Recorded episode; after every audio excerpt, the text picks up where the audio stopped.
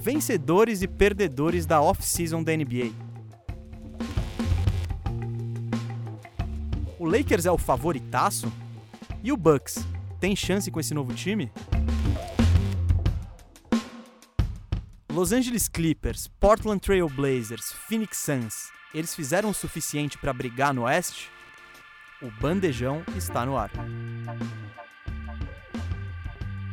Seja bem-vinda, seja bem-vindo, Bandejão tá no ar. O podcast do canal Bandeja chega à sua vigésima edição. Eu sou Gustavo Mesa e toda quinta-feira eu tô aqui trocando ideia de basquete com você. Quem tá aqui comigo também toda quinta é o meu amigo Rafael Cardone, o Firu. Fala, Firu. Fala aí, galera, beleza? Beleza, Firu. E vamos pro recadinho, Isaac, por favor. O meu bom recadinho vai para você. O recadinho de hoje, na verdade, não é nem um recadinho, é mais um lamento, né? Que estamos gravando no dia seguinte à morte de Diego Armando Maradona. Um cara que esportivamente nos marcou muito. E eu, como amante do futebol, até antes de gostar de basquete, cara, eu até me, me peguei com a forma que eu fiquei até emocionado e sentido com a, com a morte, né? Inesperado entre aspas, né? Porque da forma que o Maradona levava a, vi a vida, isso poderia acontecer de qualquer forma, mas enfim, eu acho legal registrar isso. O Firu também acredito que sentiu um pouco, né, Firu? Claro, demais. Maradona gigantesco, grande ídolo. É... Muito triste o dia de ontem. É, eu, eu, eu tava almoçando com meu filho, com o João, né? Quando a gente viu a notícia. E aí começou a passar os lances, né? E aí eu comecei a mostrar para ele, e ele tem cinco anos. Ele até foi ficando impressionado, assim. Eu achei, putz, bem legal e. Enfim, é um fato triste que ajuda a gente a lembrar o legado de um cara que foi gigante no esporte. Inclusive, eu queria falar o Peleja, que é o braço direito do Bandeja. Nosso irmão mais velho? É. Lançou, fez ontem um radar com um vídeo do Maradona que tá muito bonito, muito emocionante. Óbvio, é sobre o jogo contra, contra a Inglaterra na Copa de 86. Quartas é de final, né? Maior jogo da carreira do Maradona. O e... gol que ele faz, o jogo que ele faz o gol de mão e aquele gol do meio de campo contra a Inglaterra. O maior gol de todos os tempos. Olha, pela, pelo local e pela pelo que tinha atrás do jogo, que tinha inclusive a polêmica da Guerra das Malvinas, tinha então tinha o orgulho argentino também em campo. É, eu acho que somando tudo foi o maior gol da história. E, e tem aquela narração maravilhosa, né? Do, Sim, do, eu não, eu, eu não, não lembro agora o nome o do narrador, narrador argentino. argentino. mas é fantástico aquilo. Enfim, e é um pouco isso. Ele tem. É, é, o gol de mão, é aquele gol malandro, mas ele também faz aquele golaço driblando o time inteiro para deixar totalmente sem discussão é, quão gigante ele era e, e quanto a Argentina merecia mesmo ganhar. E a Argentina acabou sendo campeã em 86 esse foi o momento Peleja, então? Aqui no, no Bandejão. Então assiste lá o Peleja, seja membro do Peleja. Seja membro do Seja membro do. O Peleja tem mais perna que a gente. Então, é. se for para ser membro de alguém, seja do Bandeja. Aqui no YouTube, você vê logo aqui embaixo nos comentários, seja membro. Você com, uma, com auxílio por um valor inferior ao preço de uma coxinha por mês. Você consegue ajudar a gente a fazer mais conteúdo, mais live à louça que voltou com tudo.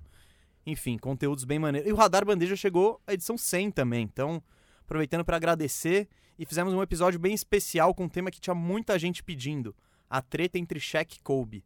Se você não viu, vai lá, esse é o nosso centésimo radar bandeja. pouquinho mais de um ano do canal e tamo, tamo voando. Muito bom. Vamos falar de basquete agora? Vamos, claro. Vamos apresentar nosso convidado. Temos um convidado de peso aqui hoje. Ele é formado em educação física, ele é pós-graduado em pedagogia do esporte, ele tem mestrado em ciência, ele foi jogador de 3x3, técnico de basquete, inclusive trabalhou na Malásia. Cara, é, tem, o currículo é largo. E trabalhou no Corinthians na base também com desenvolvimento. E ele é o criador de um dos sites mais legais de basquete que tem por aí, um dos conteúdos mais completos que tem na web. Premiado, inclusive. Premiado. O área restritiva. Diego Silver, seja bem-vindo. Caraca, eu, eu, você, eu vou pegar esse trecho de você falando do área e eu vou colocar nas vinhetas dos vídeos no YouTube, colocar lá, escrever, transcrever e colocar na, no, no, nosso banner do site, porque ficou muito bom, cara. Pô, muito bom. nem foi combinado, mas é honesto, é verdadeiro, porque de fato, é o que a gente estava até conversando um pouco antes de entrar no ar. Uh, eu, eu comecei a mergulhar nesse mundo do basquete depois que eu comecei o bandejão do basquete nacional. E, cara, tem muito conteúdo bom sendo feito no Brasil. E o Área é um desses, ele é completíssimo, então quem gosta de basquete mesmo, quer saber de histórias, quer saber de notícias quentes, Área restritiva. Já, redes sociais, como é que. Todas as redes sociais, área restritiva, a gente tem o um perfil no Instagram, no Twitter e também a página no Facebook e o canal no YouTube, além do portal, né? Com, agora a gente tem o 30 dias no área que vocês tão, vão, vão aparecer por lá também, não vão só conhecer essas vozes maravilhosas. Sim, sim, pô, foi um convite muito legal e mais pra frente a gente diz aí, até porque acho que foi marcada a participação no mesmo dia do nosso draft de fantasy, da Liga Minha e do Firu. Então vai ser no mínimo empolgado. Cara, aí você já criou uma ótima desculpa pro Mesa dar quando a temporada dele fracassar. Ele vai falar: Não, eu tava com a cabeça na live no dia do draft e tal. Cara, a gente pincela o fantasy aqui, mas eu, só para falar pro Diego que ele não sabe, o único campeão da nossa liga de fantasy na história, porque essa temporada acabou, fui eu. E na final eu ganhei, inclusive, de quem? Do Firu. E ele cantou vitória no terceiro dia. Sabe, você lembra a temporada do Golden State Warriors, obviamente, há dois Ixi. anos atrás, que era de longe o melhor time, lesiona todo mundo e perde pro, pro Toronto na final? Foi isso que aconteceu com o meu time. Foi tão inesperado é. que eu cantei o que ia acontecer durante a temporada. Ele e, can e cantou ele, lesões. Ele... Cinco lesões, seis lesões. Ele Sim. lesionou, inclusive. O cara me Oladipo, Cat, Ben Simmons. Tadinho, não, não teve um problema de lesão na temporada. Aí, enfim, Mesa, antes de a gente entrar no assunto principal, você pode me falar os seis números da Mega Sena, por favor? Sete. Tô anotando aqui. Dez. Sete, dez. Dez pro Dieguito. Treze. Treze. Vinte e seis. Vinte e seis. Vinte e oito. Vinte e oito. Cinquenta e um do Mundial do Palmeiras que não existe. Então aí, agora cara, todos cara... os ouvintes, por favor, peguem esses, esses números e joguem e vamos dividir a Mega cara, Sena. Cara, vai dar uns nossa audiência monstra. 5 mil reais para cada um. Todo mundo apostar. vamos lá. Mas, gente, gente, ó, vamos entrar no assunto porque tem bastante coisa para falar. A NBA agora rolou aquele, rolou o draft, rolou a off-season com as trocas. Quer dizer, a off-season está rolando, mas rolaram as trocas, a maioria delas. Rolou, rolou a free agency com, com os contratos sendo assinados e jogadores mudando de time. E o que, que a gente resolveu fazer hoje? No, no Live Alusta de segunda, a gente comentou troca por troca. Hoje a gente vai ver um panorama mais global, olhando por cima, quem melhorou, quem piorou, quem foram os vencedores e os perdedores da free agency aí, desse, da, dessa off-season. Que ainda não acabou, mas o principal a gente acha que já rolou. E cara, vamos começar com os vencedores e eu acho que eu já vou trazer um aqui para tirar logo de cara, que é o time do Firu, o time do Diego. Temos Lakers pesado e de hoje metade aqui. de vocês é, que estão nos ouvindo. E de aí. metade da nossa audiência, no mínimo. Los Angeles Lakers. Todo mundo trouxe o Lakers como vencedor aí? É disparado o grande vencedor dessa off-season, sem dúvida nenhuma. Acho que é um consenso universal. Trabalho fenomenal do Rob Pelinka. Ah, é? Eu... Não, temos que falar. Não, já começa então, né? é, Já começa pedindo desculpa. Rob Pelinka, nunca critiquei. Nem tem nada gravado. Sempre, sempre acreditei no trabalho desse homem. que homem, inclusive. É, não, assim, absolutamente fantástico o que ele fez nessa off-season.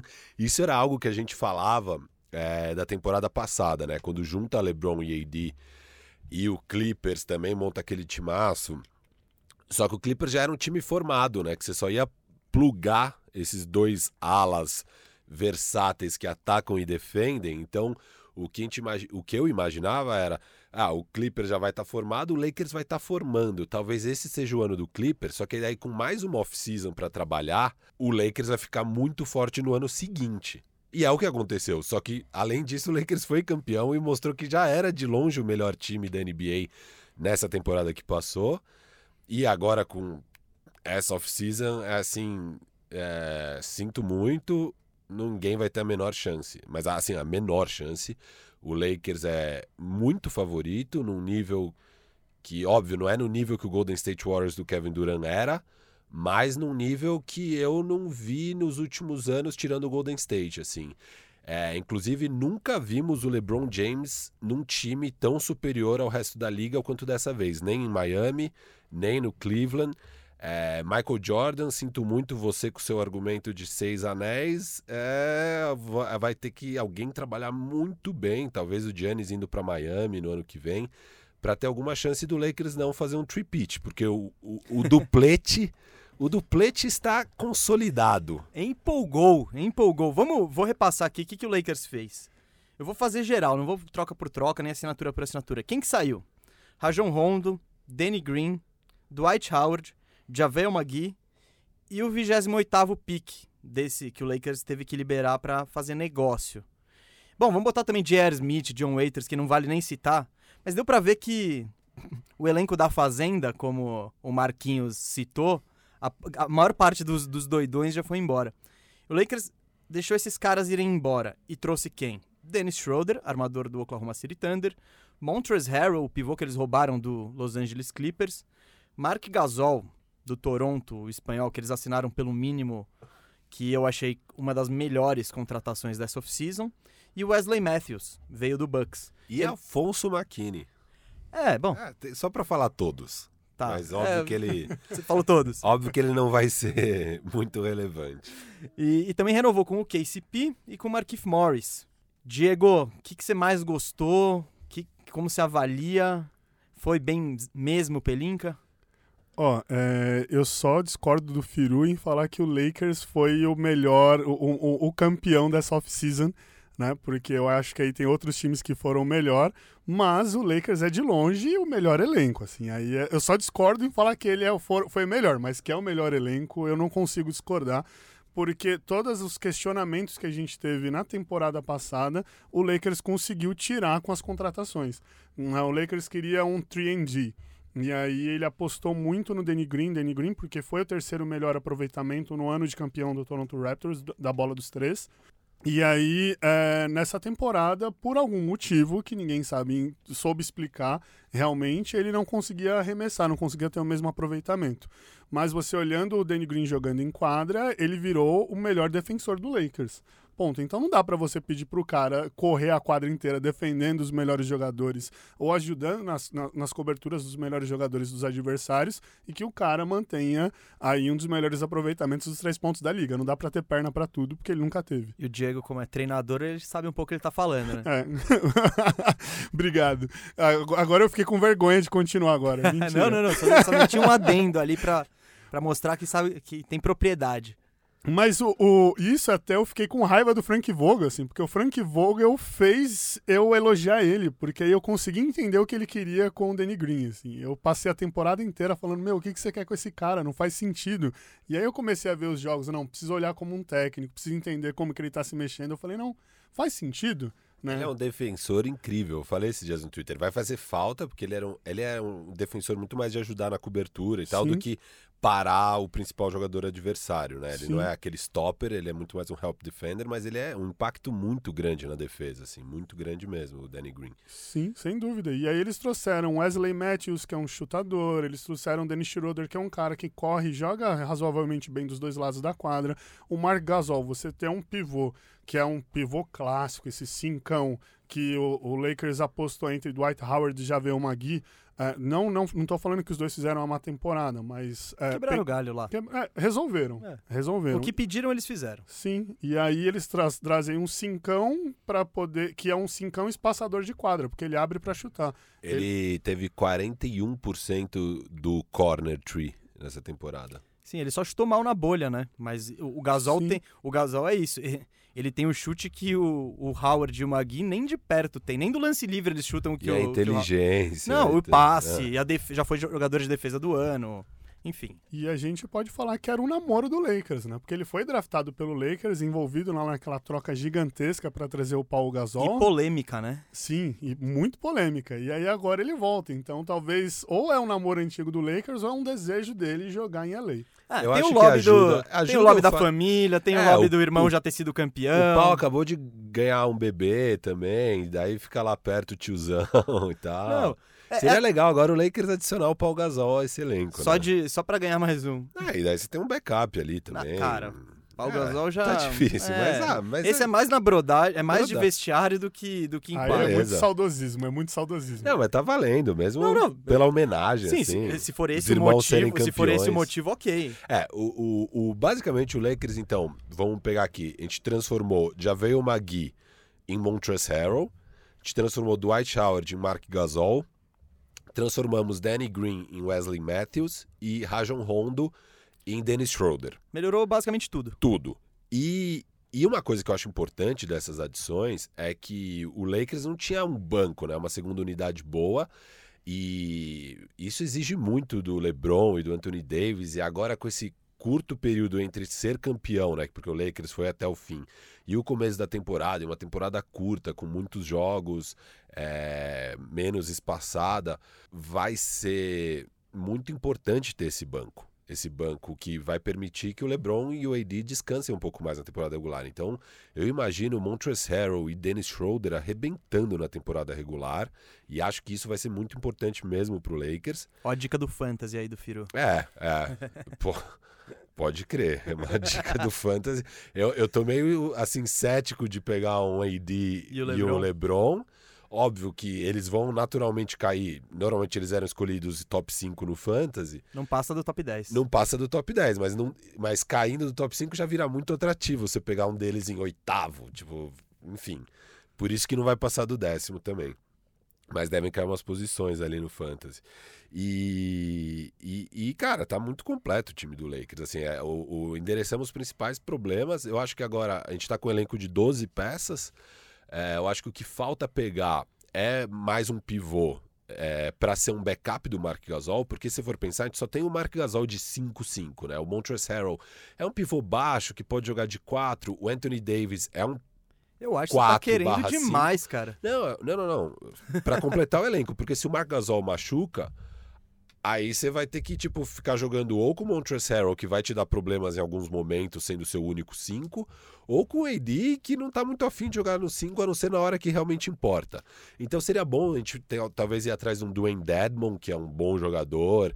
É, não, eu não sei quem mais além do Dwayne Dedmon tem que agrega valor aí no mercado agora, porque o Aaron Bain já foi. Não, com a grana do Lakers, esquece, vai pegar absolutamente quem sobrar. É, exato, mas pega então quem sobrar, pega algum cara, o Willie Colstein já foi também. Não, não, não, esquece esse é. nível, é. esse nível já é, não tem. É, tipo... Mas o Dwayne Dedmon é um bom nível. Não, talvez, não, ele, ele, talvez seja a melhor opção disponível. É. Então eu iria muito atrás do Dwayne Dedmon agora.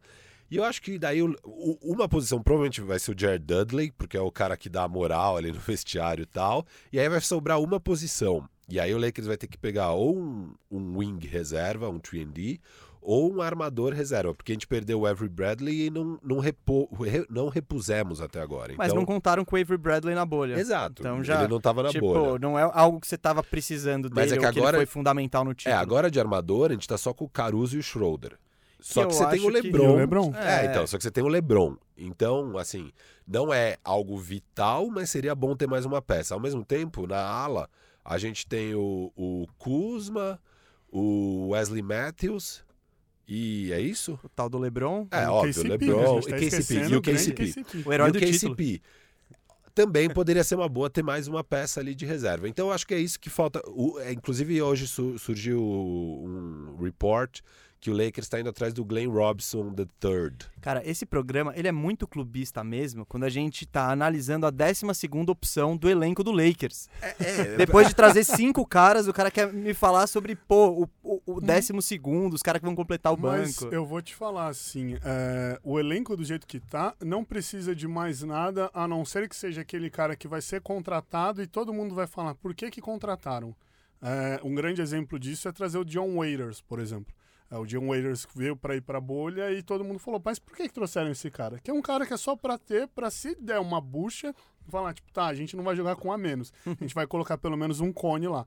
Mas é, o elenco do jeito que tá, para mim eu fechava aí e esperava lá o All-Star Break para falar, tipo, ah, tal cara não funcionou, tal cara funcionou e é, beleza. É, pega alguém no buyout, talvez. Não, mas é isso mesmo. Sobre o Lakers, eu acho que eles endereçaram o maior problema deles, que era tem uma armação confiável. O Schroeder não é um armador organizador.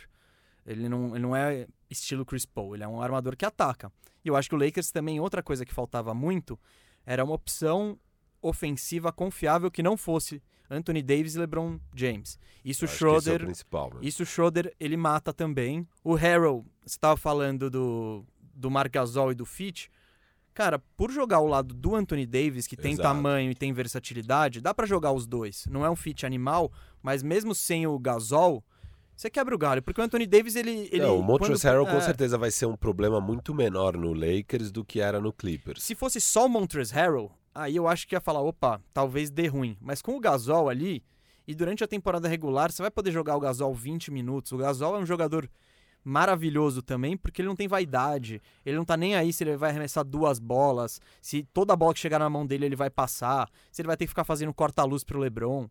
E ter um cara com esse perfil, e ainda mais com a qualidade, a categoria dele, pô, é incrível. Então, o Lakers melhorou muito, foi atrás do que eu achava que era o, eram os principais problemas né, no elenco, as coisas que poderiam dar ruim, que a gente até falou durante a temporada, é esse time é só o LeBron e o Anthony Davis. De, de fato, eles são bons o suficiente para carregar. Agora o time tem ainda mais gente de quem você pode exigir algo. É, o Lakers é, nesse exato momento, é o favoritaço e não, não tem muito o que dizer. Back to back to back. É isso. São três títulos que virão para a LA nos próximos anos, contando com o de agora. É, Empolgou. O desse ano tá assim. Cara, mas o do próximo ano, sei lá, se o. Não, você já quer cravar o próximo ano Não, não, não, também? então, é o que eu tô falando. No próximo ano. Posso vai, cravar vai- o próximo ano, Cravou, então? cravou. Aqui, ó, próximo ano ainda com o Yannis jogando em LA. Vocês podem me chamar aqui pra gente discutir a Nossa, contratação. para. Ah, não, Isso- se o Giannis vai pra LA. Não, aí, aí fecha a NBA, velho. O Orlando É. Magic vai. Traz o Orlando, Orlando Magic pra jogar o NBB, porque, cara, aí a gente ganha alguma coisa, pelo menos, vai ter chance. Não, ó, eu Será tô que falando o Magic isso. ganha NBB? Ganha, ganha, ganha. Vucevic Será? MVP. Fácil, fácil, fácil. Será? Fácil. Olha Markel hein? Fultz, triple-double de média. Flamengo ali? Olá, hein?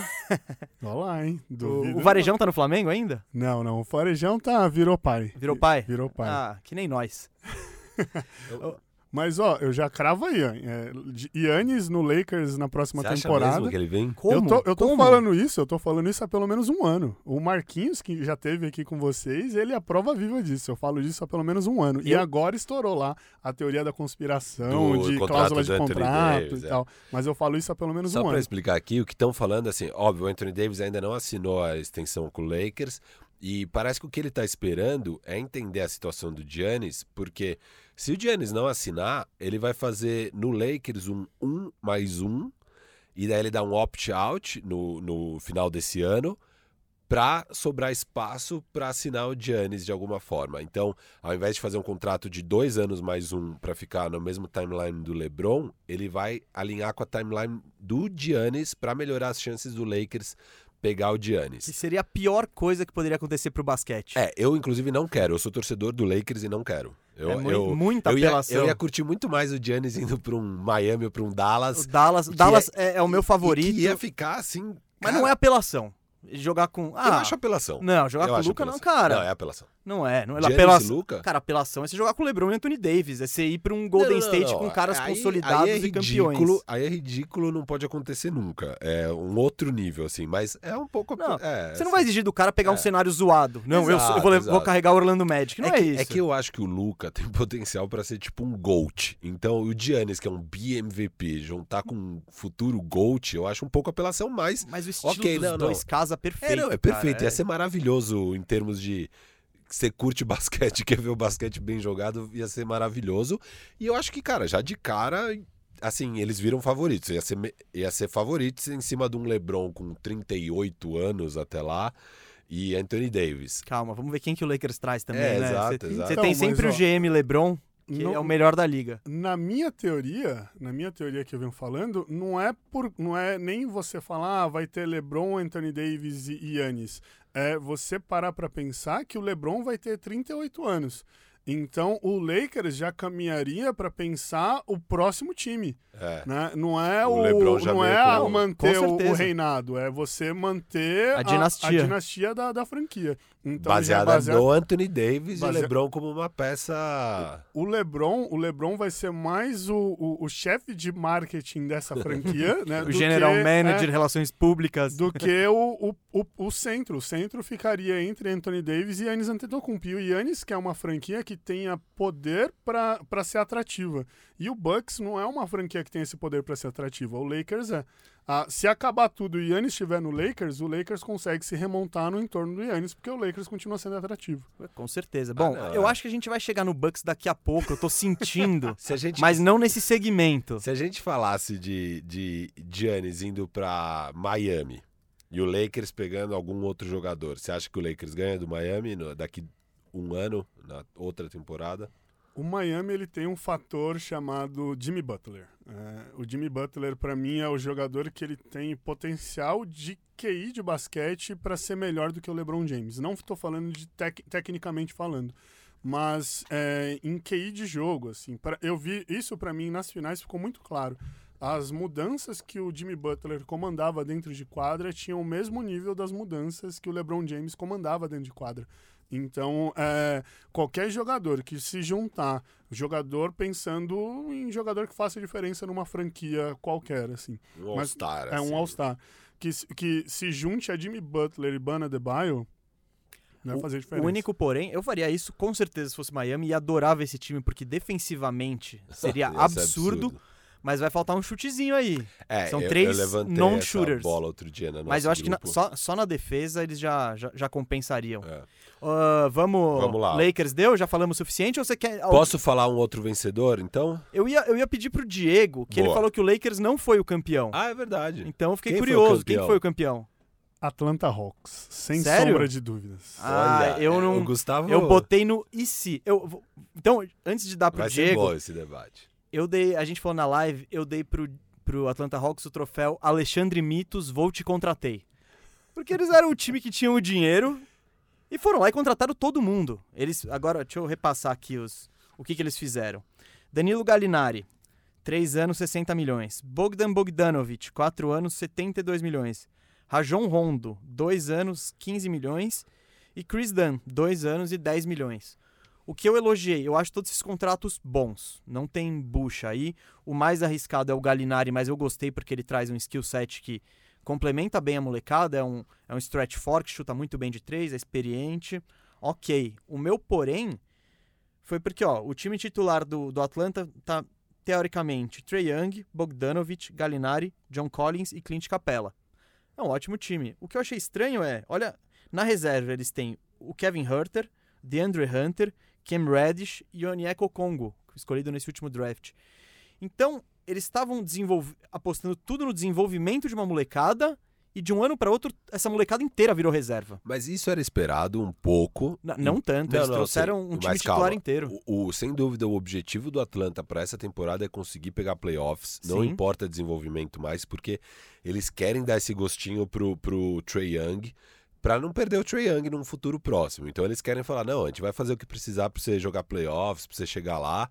E assim, você tem que tratar bem o seu franchise player. Se é isso que você precisa para deixar ele feliz, bora. O, o é, DeAndre Hunter, você vai ter que desenvolver em 10, 15 minutos por jogo e não mais 25. Não, não sei lá, discordo, assim. e tô com você. É o que eu falei, bons contratos. Eu só achei eles mudaram o, O o que eu- rumo da O que eu franquia tenho de uma hora pra medo outra. é quando um time desses com cap space gasta com umas buchas. Então é que nem a gente tem o Charlotte gastando 120 milhões no, no Gordon Hayward com 30 anos. Chegaremos lá também. É, isso eu acho problemático. Agora, o Atlanta Hawks com esse cap space, ano que vem muitos times vão ter cap space porque tá todo mundo se preparando para aquela off-season. Na- nessa off-season, com vários times com cap space, você não vai conseguir pegar ninguém. Então eles tinham que pegar agora. E eles pegaram tudo a um preço razoável. O único que eles talvez pagaram um pouco mais, assim. Todos pagaram ligeiramente a mais. o mas Rondo nenhum- eles pagaram a mais. É, mas, o nem- mais fora de mercado eu acho o Rondo.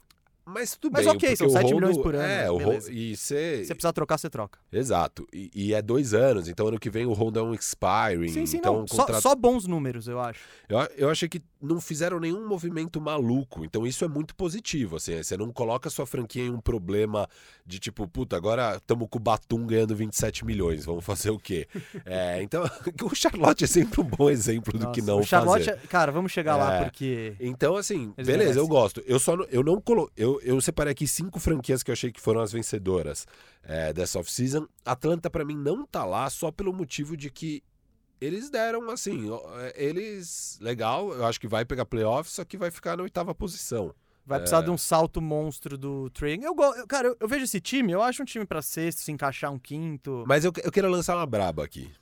Eu não duvido nada esse Atlanta ficando em oitavo ou sétimo, pegando um Bucks no primeiro round. Cara- e ganhando do Bucks. Olha, olha, olha, Boom. olha a braba condicional que você lançou no. Não, ué, você espera que o Bucks vai ficar em primeiro ou segundo do Não, leste. tudo bem, tudo você bem. espera que o Atlanta vai ficar em sétimo ou oitavo. Audiência, anota a braba aí. se eles se enfrentarem, óbvio, eu vou ter que agora Não, não, não, não. Você já tá apostando. Se a não, gente... não, não tô apostando. eu tô Não, falando que eu não Não, duvido. então não é braba. Pô, isso não, isso não é braba, eu não duvido. Isso não tem nada brabo aí. Ah, um pouco. Você tá achando absurdo. Eu acho o Hawks em quinto. Não, eu acho, eu acho absurdo. Quinto? Aí, ó. Quinto. Deixa o Diego falar do, porque ele acha o Hawks depois da sua Qual que é semi-braba. os seus quatro primeiros do leste? Ah, eu coloco aí os. Eu, eu ainda Heat. falo brigando por- pelo quarto ali. É Heat, Bucks e, e Celtics. O Não que vem, Sixers? Não Sixers. O que vem pra baixo é terra de ninguém. Então você o que, acha que... o Hawks tá no nível dos Sixers? Tá no nível do Sixers. O Sixers vai, vai começar um trabalho novo com as mesmas peças. Então a gente não sabe. É, é a maior incógnita. Eu acho que É, eles tiveram é que uma, eles uma evolução marginal aí. Eu já tô até olhando a, a- a folha do Firu, então acho que a gente vai entrar em Sixers daqui a pouco. É. Ô, Diego, o que, que você mais gostou aí da off-season do Atlanta? Ah, o, o Miasher do Bogdanovich foi sensacional, Nossa, cara. foi. Meu Deus do céu. É, a gente tá falando de um, de um de um jogador, né? Um jogador que ele tá na seleção da década da Euroliga. Né? E a gente não tá falando de um jogador que jogou em 2010. A gente tá falando de um jogador que a gente tá vendo jogar agora. assim. Ele foi o É, ele tá cestinha chegando do. no auge ele foi o dele, né? cestinha É. do último Mundial da FIBA em 2019. Um jogador de Sim. 27 anos que. 28? 28. 28 anos é a hora que você tá chegando no seu auge. E Então, aí você tem esse cara, ó, chegando no auge, seleção da década. Se ele não for o maior estilo das contratações, assim, já que falar estilo do draft é, é- é comum, esse cara foi o estilo das contratações. Porque ele melou um esquema do Bucks. é, acabou. acabou com o Bucks. Real, assim. Bogdanovich pode ser o responsável por Yannis sair. É muito louco isso. Não, mas calma. É, Não é o Bogdan. É, É, é, é, é. Calma, calma, calma. É porque Não, isso foi história- muito amadorismo. Não, mas Vamos é- chegar lá isso, depois? Vamos chegar no Bucks. Vamos tá? chegar no Bucks, porque o Bucks Boa. ele tá merecendo muito É. ser mencionado mais tarde. Sem dúvida. E aí você tem é, as- todas as contratações que eles fizeram, que vieram teoricamente do nada, você já vê a franquia se preparando para montar um time para você dar suporte pro Trae Young, porque uma coisa é você brigar a temporada inteira para aparecer num All-Star Game, para dar umas enterradas e uns crossovers da hora, e só isso. Outra coisa é você ter um elenco que vai dar o suporte para essas enterradas da hora, colocar você para brigar em condição de playoff. E aí a gente ainda pode falar ainda que esse ano tem play-in, né? Então, a, a- não é a gente não tem que pensar só no oitavo, a gente tem que pensar no décimo, porque o décimo joga com o nono para jogar com o perdedor do sétimo e oitavo pela oitava posição. Então, é, o Hawks tem muita chance, mas pensando no que pode ser um quinteto com o Rondo vindo do banco, um Dunn. voando, voando, o Chris Dunn, o Capelá, eu acho que ele vai jogar no- no- na força do ódio. Porque quando ele foi trocado pelo, pelo Rockets, desde a troca, todo dia ele posta vídeo dele treinando. Todo dia ele posta vídeo dele treinando. O cara tá tipo, meu, é, eu Eurotreino todo dia na garagem, assim. Então, o Hawks, ele tem tudo pra esperando, claro, que dê química toda, todas essas peças. E eu acho que com Bogdanovich vai dar química, tem tudo pra... pra... Você que tá empolgado com o Hawks, claramente, é, você imagina que o line-up é, inicial seria isso que o Mesa falou ou você imagina alguma coisa diferente? Eu tô com Mesa e o Rondo sexto homem. Eu, eu tô. Não, eu não tô, porque eu acho. Eu acho que eles começam o, ti- o jogo assim por nome. Eu não tô Ah. dizendo que eles que eles finalizam. O Galinari como eu falo, o Galinari hoje ele, ele é mais um 4 É, do que eu um acho 3. bem complicado o Galinari jogar muitos minutos no 3. Acho que ele vai acabar jogando um pouco. é, mas eu, eu deixaria. Eu acho que você vai ter que escolher entre Galinari ou John Collins no lineup inicial e um deles no, no- no- na second unit e deixar o, o Herder é, no 3. Eu porque... acho isso, ah, eu- mas eu acho isso meio secundário, porque É, não, não, é secundário, é secundário. Porque as coisas. Sim, é, é, óbvio, o- pra mim é sempre muito mais importante quem fecha o jogo, assim. Sim. e o Hawks tem bastante gente pra fechar, é isso. É, e, e agora ficou versátil o time, e eu acho que a, a- é, a adição do Chris Dunn e do Rondo, mas o Rondo eu não espero muito na temporada regular, mas num playoffs ele vai ser muito útil, como já vimos. Mas o Chris Dunn eu acho legal porque ele é muito defensivo, assim, ele é um baita defensor, e o Trae Young precisa de alguém defendendo do lado dele. O Trae Young, assim, Ele é espetacular, é um jogador ofensivamente brilhante, mas é um dos piores defensores da liga. É Se um não negócio. for o pior. Talvez o pior. E ele é, é, assim, é realmente re- é repugnante ele na defesa. Então, Repugnante eu gostei, hein? é bom Mas falar. Ele, ele é repugnante na defesa. Tra- tra- pra usar essa no Não, dicionário. então, assim, traz esse. Esse pode ser um bordão que vai pegar. É, o galera gosta quando eu falo porcaria. Repugnante é melhor que É porcaria. melhor, é melhor. É, é- é repugnante a Boa. defesa dele. E, e, cara, achei essa uma das melhores contratações do, do Hawks pra essa temporada. Só que, óbvio, agora você contratando o Bogdan, não vai dar pro Chris Dunn ser titular e jogar muitos minutos, é, quanto eu imaginava que ele jogaria. E o Bogdan não é tão bom defensor, ele não é ruim, mas a força dele não tá tanto na defesa. Então, isso me assusta um pouco nesse line-up que a gente tá imaginando, porque você tem um time ali de Trae Young, Bogdan, Galinari de três. É, ugh, essa defesa aí, cara, assim, Eu- não dá. Pra mim, esse time não dá pra jogar. Então, eu imagino, talvez. Não sei o que eles vão fazer. Não sei, jogar o Bogdan de três e, e deixar o Chris Dunn. Porque daí você joga Chris Dunn, é, é, Trey Young, Bogdan, com o John Collins é, provavelmente fechando, porque que- o John Collins defende melhor que o, que o Galinari. É.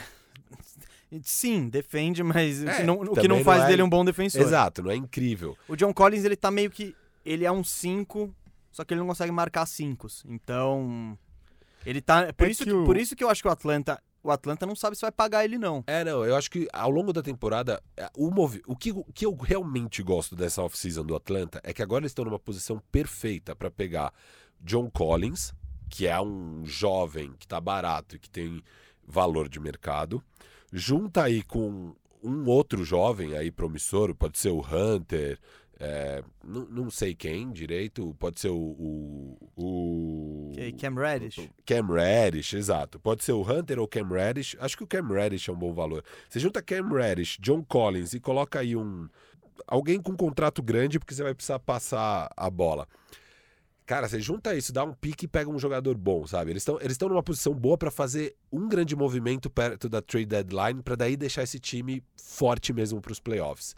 E como todos esses contratos são bons, eles estão nessa posição boa pra fazer isso. Porque eu imagino exatamente o que você tá falando mesmo. Eu acho que o John Collins, tchau.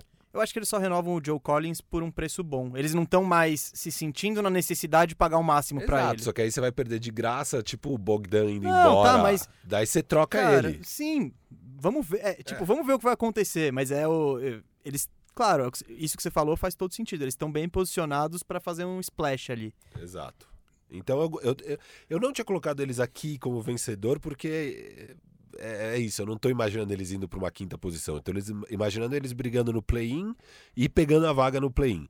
É, então não me empolgo tanto, mas é, talvez você Mas esteja certo. Talvez você quinta- esteja certo A quinta mesmo. posição, ela vem porque a conferência é mais fácil. A gente também tem que parar pra pensar que eles enfrentam mais vezes o time do mesmo lado. Então, se a gente for olhar a conferência, pra eles é muito mais mão na roda do que o Oeste. Mas eu, eu ia falar que a gente tava falando da defesa. Acho que o problema do Hawks é que o nível da defesa é muito baixo. Então, qualquer cara que a gente fala, não, vai defender melhor. Aí você para e compara com, sei lá, um cara que é um excelente defensor. Você fala, tá, talvez eu não seja um tão bom defensor assim. É. Mas comparado com o que eles tinham, é maravilhoso. É, o, o Hawks vai ter um monte de jogo 140, 130. Vai ser Não, tipo o Washington Wizards ano passado, que era 160, 150 quase todo jogo. Um jogo de 300 pontos na temporada regular vai ser do, do Hawks, sem sombra de dúvida. É, Hawks exato. e Wizards. Ah, vamos, mais vencedores aí, gente. Você quer eu quero assumir, aqui Firo? aproveitar que o, o Diego não tá muito empolgado com o Sixers. Vamos Eu- rapidinho de Six. Vamos, eu- eu vamos acho tentar ir o mais rápido Tá, nos próximos? Boa, eu acho que o Sixers foi um dos vencedores aqui dessa off-season, eu eu botei os Sixers no, no lado positivo também. Eu não achei negativo, não. Não, mas eu achei um dos grandes vencedores, porque eles tinham, assim, era muito problemático aquele elenco. E, cara, eles pegaram três chutadores, que é tudo que você precisa pra jogar com o Joe Embiid e Ben Simmons, e se livraram do contrato do Al Horford, que era o que eles mais precisavam se livrar. Não por ser pior, eu acho que até o contrato do Tobias Harris é pior, mas, puta, você ficar com aqueles 27 milhões pra ser backup do Joe Embiid não faz o menor sentido. É, o, o Tobias assim, ele é caro, mas ele vai jogar, ele é titular. O Al Horford você não consegue nem jogar ele ali, tendo o Joel Embiid. Quem que é o terceiro chutador? Porque eles pegaram Seth Curry na troca pelo Josh Richardson. Danny Green Legal, Danny Green. e no o Tyrese Maxey. Ah, o, o novato. Tá, Isso, é. isso, o no novato, draft. Então, o novato eu tenho. Eu fico meio assim de botar ah, minhas fichas nele no. Eu prefiro ver jogar. Não, tudo bem, mas, mas... dizem que foi uma boa escolha. É, um chutador. É, então, assim, eu gosto bastante disso que eles fizeram. É, acho que agora, com isso, porque os Sixers, é, é, você pega eles há dois anos atrás, o time era muito forte e eles tinham chutadores. Sei lá o que deu na cabeça do Elton Brand, que eles foram por esse caminho maluco de pegar Eles foram dando all-in, é. é, nomes fortes que nada complementavam é, Embiid e Simmons e o time foi ficando uma porcaria. É, um trabalho repugnante do Elton Brand. Boa, segundo repugnante É. do programa. É, então agora o Daryl Morey chega e em um dia resolve a maioria dos problemas sem ter que dar o all-in monstro que é trocar Embiid ou Simmons. O Horford eu achei bom que o, eles gastaram só um pique pra despachar Só o um Horford. pique, Tudo né? bem que é um pique é 2025 sem proteção. É aquele pique que quando chegar em 2025 você fala, putz, vocês trocaram o Horford, vocês deixaram essa escolha É, passar pelo O Horford. KC foi monstro nessa. É, E- então. e, então, assim, só que eu, diferente do Diego, eu acho agora, com esse elenco dos Sixers, pra mim eles são um dos dois favoritos do leste, pra mim. Então, por isso que eu coloco eles como vencedores. Eles foram de um time que eu não acreditava nem um pouco, pra um time que, cara, pra mim é um dos dois, três favoritos. Se encaixar ali, boa sorte bater esse time, cara. Boa sorte. Eu não, eu não vejo Nets batendo esse time, não vejo Bucks batendo esse time de jeito nenhum. Celtics, talvez, vai ser uma briga boa. É, enfim, o Heat vai ser uma briga boa. Pra mim é Heat, Celtics e, e Sixers. Pra mim o leste é Heat, Celtics e Sixers. Então eu coloco eles como um vencedor. Cara, eu vejo o- os Sixers pra mim, é, fazendo uma analogia que eu adoro essas analogias muito X assim. O Sixers é aquele é, é- é o cara que construiu a casa sem chamar um arquiteto. Ele só falou, vou, Exato. vou subir uma parede aqui e aí vai dar certo. Aí o Daryl Morey ele chegou, o Daryl Morey é o arquiteto. Ele falou, velho, essa parede vai cair. Eu vou colocar um calço nessa parede e aí pelo menos você vai ficar tranquilo. Não é pelo ideal, próximo- mas não é melhorou. mas é isso, porque ele chegou e ele arrumou a bagunça que era. E aí eu ainda não vejo, por isso que eu não coloco como ah, ganhou na, na off-season, porque não é que ele fez excelentes contratações pra mais. Ele arrumou pro que devia ser. Então, é, é- esse é o ponto, assim, né? E é, essa coisa dos chutadores, cara, eles tinham J.J. Redick, que é, tipo, é o melhor cara de vestiário. É, é, desde, o, desde o college, ele tinha, é, se eu não me engano, são 21 playoffs consecutivos. Então, é o cara ou experiente, é, ou bom é, de grupo. E eles dispensaram um cara. Eles tinham Jimmy Butler. Olha o que o Jimmy Butler tá É fazendo. inacreditável. Que o Jimmy Butler, eles apostaram e o Jimmy Butler acho que não curtiu o que ele viu lá, não. Então, e aí, é, falando desses dois, que é onde eu queria chegar, tem o podcast do J.J. Redick, que pra quem, é, infelizmente, só é em inglês, né, porque é do J.J. Redick, então pra quem fala inglês, escutem, que é É sensacional. incrível mesmo. e aí tem um episódio que ele fala com o Jimmy Butler. E eles falam que quando eles chegaram, os dois chegaram lá, eles olharam um pra cara do outro, eles não sabiam quem que mandava no time. Sabe, de você falar, tipo, tá, pra quem que eu respondo? Tipo, é É, pro e o Jimmy técnico, é pro Butler jogador? passou a mandar um pouco naquele time, né? No fim Porque não tinha, não tinha, não tinha comando no time. Então o problema do Sixers não é só o elenco, é não ter comando. Né? E- e Mudaram eu- o técnico pra é, isso, E eu também Rivers. coloco os Sixers como um dos vencedores da off-season pelas mudanças também no management. Você contrata o Daryl Morey, que é o melhor GM da liga. Não, não o melhor, mas top 5 GMs da liga. Sem dúvida. É, você contrata o Doc Rivers, que é um técnico campeão. Você tira o, o, o, Brett o Brown. Brett Brown, que tava precisando ir embora já há algum tempo. É, então, assim, também essas mudanças, pra mim, tornam os Sixers como um dos grandes vencedores da off-season. A temporada terminou da forma mais lamentável possível pro Sixers, sendo varrido no primeiro round. Foi deprimente. É, Eu, eu acho que essa temporada do Sixers foi repugnante. Eu Boa. gostei, Dudu, né? Não, traz, Dá- agora- Traz um poder, né, pra, pra afirmação, assim. mas, é, mas ela foi repugnante, só que pra mim ela foi meio óbvia, assim, né? Porque, beleza, o Ben Simmons se machucou. Se o Ben Simmons não tivesse machucado, talvez não fosse varrido. é, não, não seria, Mas- mas, seria 4x1, 4x2, sei lá. Mas o, o- pelo jeito que eles montaram o time, trazer o Al Horford, pelo amor de Deus, cara, Sim, não, é- não faz sentido. Foi a coisa assim. mais... É que o, o Cauê, o nosso amigo, né? Ele explica o pensamento. É que na série anterior, contra o Toronto Raptors, quando eles foram eliminados. Vai, Jogo 7 na última não, bola. não, é, mas, tipo, o Em- não- são números fictícios, mas quando o Embiid tava em quadro, o time era mais 100. O Embiid descansou 40 minutos na série e foi menos 100. É um, tipo, um, foi o pensamento. Falaram, ah, o Horford vai chutar de 3, vai encaixar, mas ele efetivamente ele virou um reserva de luxo. Só. Eu vejo, eu vejo a contratação do Al Hofford uma preocupação em parar o Yannis Antetokounmpo. É, porque se a gente pegar aquele, aquela série do Boston Celtics contra o Milwaukee Bucks, que, que foi quando o Brad Stevens mostrou para o mundo como que você podia, poderia pagar, parar o Antetokounmpo, que aí depois o, o, o, Toronto Raptors do Nick Nurse só melhorou isso, e até a seleção brasileira do Alexander Petrovic fez a mesma coisa. né? Tem radar bandeja disso, hein, gente? É, é demais isso. E aí é, eles falaram, hum, o Al Holford era o cara que arrumava a defesa, ou ele tentava dar o primeiro bump no Yannis, ou ele fazia a cobertura. Vou trazer o Al Holford. É para isso. E aí, tipo, eles não chegaram, não, não, não, não tiveram a chance de fazer isso funcionar. Né? Mas não faz sentido de qualquer maneira. Né? Eu tô pensando não, na final falou, de conferência. É a casa que cê, é a casa que, que eles montaram. Eles têm, têm oito banheiros e não tem um quarto. É. É isso, é, é. tipo. E aí me, eu fiquei muito. E aí é o momento brasileiro pé da vida, assim, né? Porque eu fiquei indignado que você tem o Ben Simmons machucado e o reserva, a, a, primeira opção de banco do Ben Simmons é o Raulzinho. E toda vez que o Raulzinho entrava em quadra, ele fazia diferença porque era justamente o que eles precisavam. Ele era o que não, ele era o único armador de fato no elenco, é? o único. E aí você não coloca o cara, tipo, pelo amor de Deus, não faz sentido, não faz sentido. Não é o Raulzinho que ia botar o, o, o Sixers na próxima fase, mas tipo, ele é um cara que, pelo menos, dá posição, né? É, as Isso escolhas do Brett Brown eram bem duvidosas ali e acho que é um, um, um, dos fatores que me fazem falar que o Sixers venceu essa off-season é trocar ele pelo Doc Rivers. Não, ele, ele, o Sixers ganhou, foi, foi, um dos vencedores, eu acho que melhorou. E também não teve nenhuma. Eles ainda estão em posição para fazer a ruptura grande. Então tá, tá ok. É, eu acho que se precisar aí no meio do ano, eles ainda conseguem trocar um Tobias Harris. Não consegue. Acho que dá. Você vê. Talvez. Cara, você cara... viu o Charlotte Hornets pegando o Gordon Hayward por 30 milhões é, em 4 anos, Não, tá, 124 eu... anos.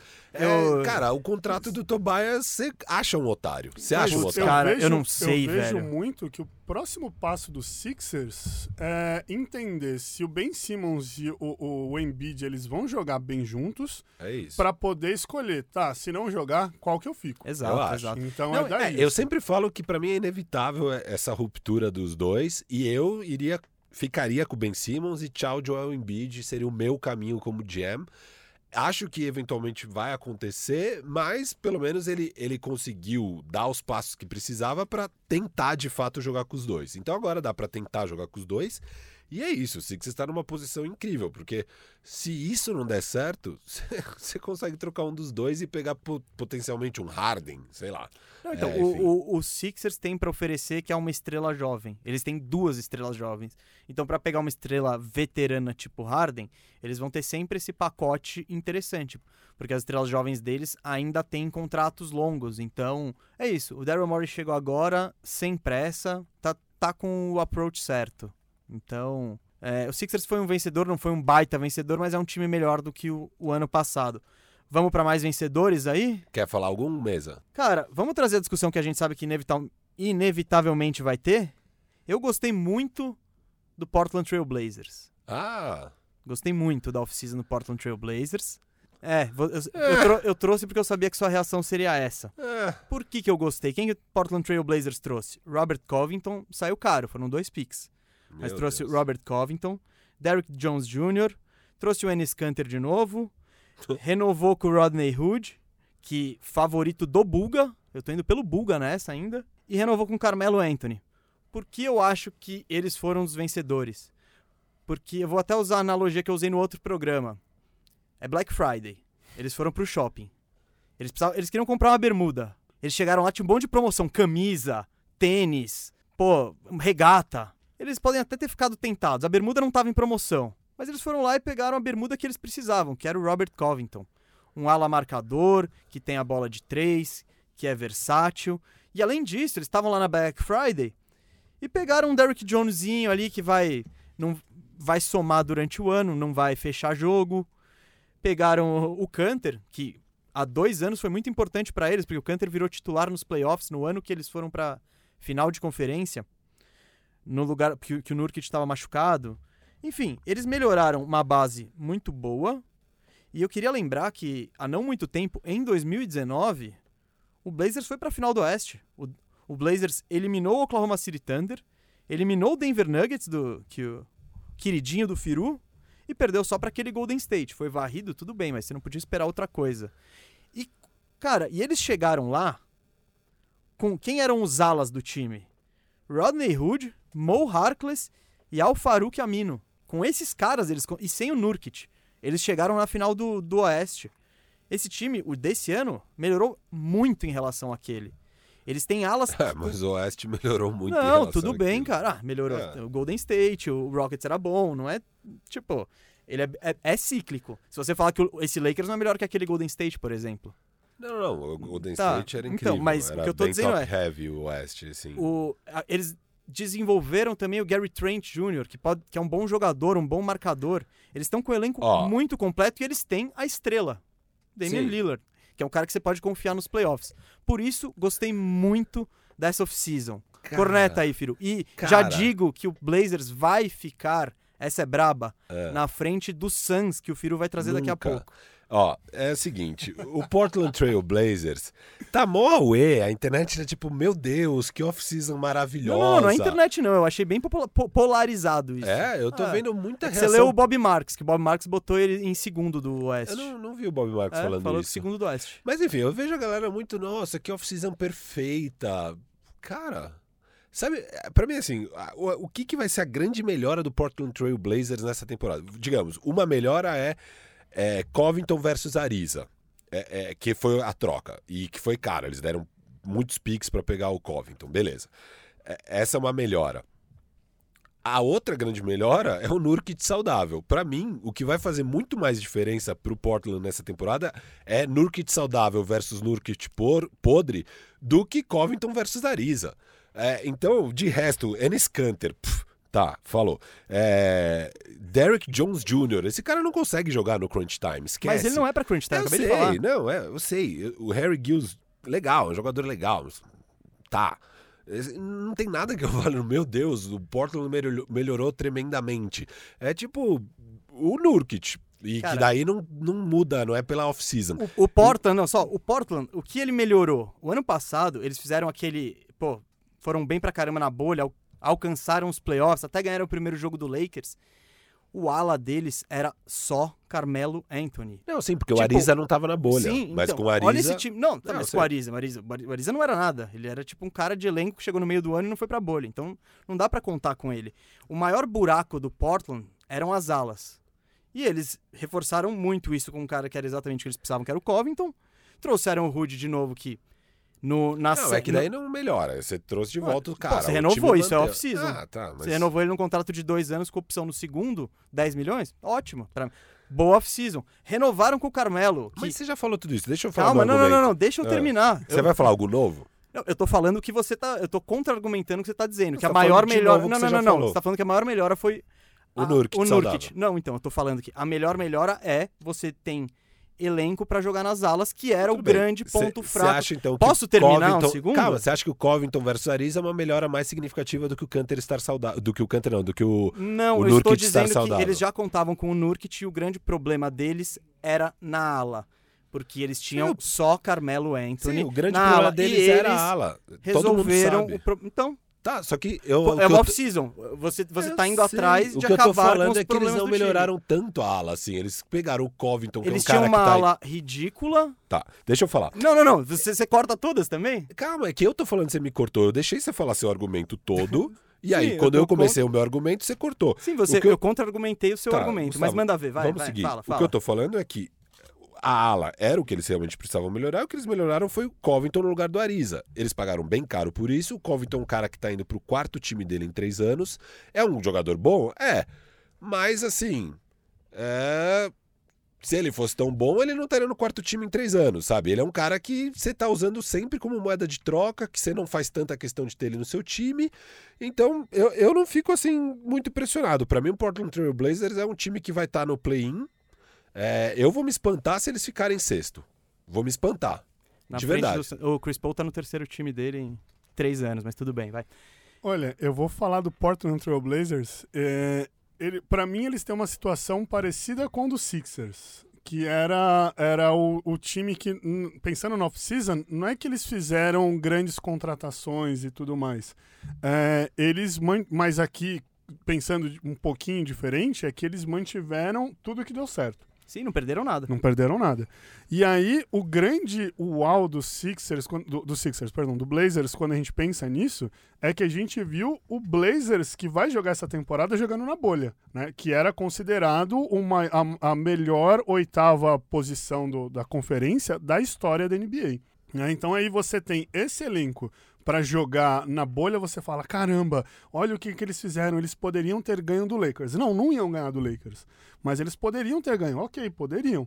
E aí você é, vê o que você viu ali, que talvez foi o teaser desse, desse Portland, e agora você chega no off-season, você fala, caramba, eles mantiveram tudo que deu certo e já fizeram as renovações. Parece muito o que uma franquia que montou um elenco faria no, no, na- no All-Star Break.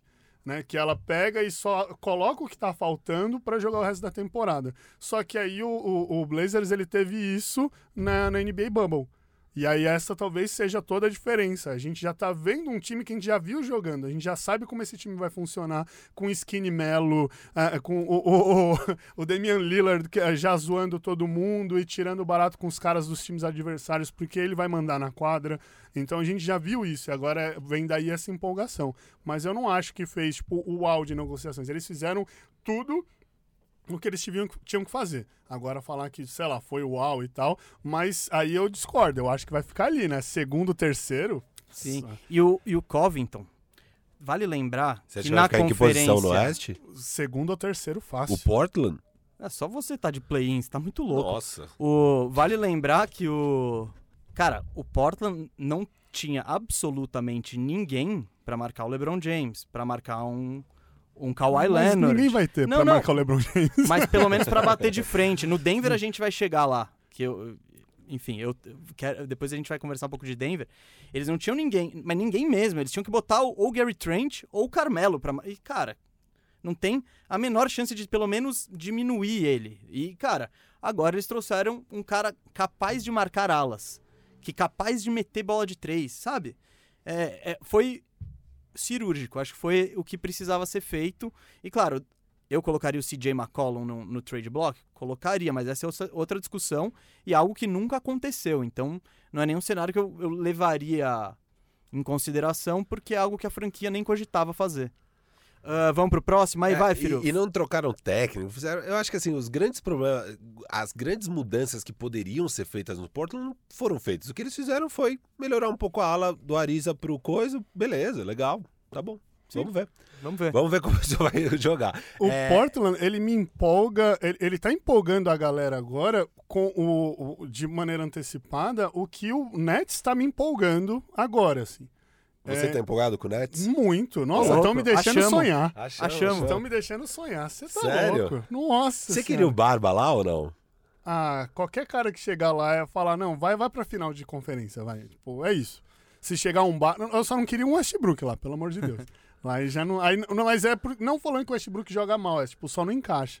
Ele não Mas encaixa em lugar nenhum é. hoje em dia, o Westbrook, né? Mas Não, tudo bem. É, eu o- ainda acredito no ele precisa. ele- o Russell ele precisa ir pra uma franquia que tem um técnico que saiba conversar com ele. E, e aí o Steve Nash, por mais que seja um cara maravilhoso, que trabalhou com Kevin Durant no Golden State Warriors, é, não, ele não seria esse cara. Então o Westbrook não encaixaria lá. Não, Agora não já o Barba encaixaria Você ia tranquilamente. gostar de ver Barba e Irving juntos? Nossa, Barbie, Irving e Durant? Meu Deus do céu, dá o título, já dá o título. Não, eu- eu- a gente conversou disso aqui. Eu acho que o Nets deveria ir atrás, óbvio, porque quando você tem a oportunidade de ir atrás do Barba, você tem que ir atrás do Barba.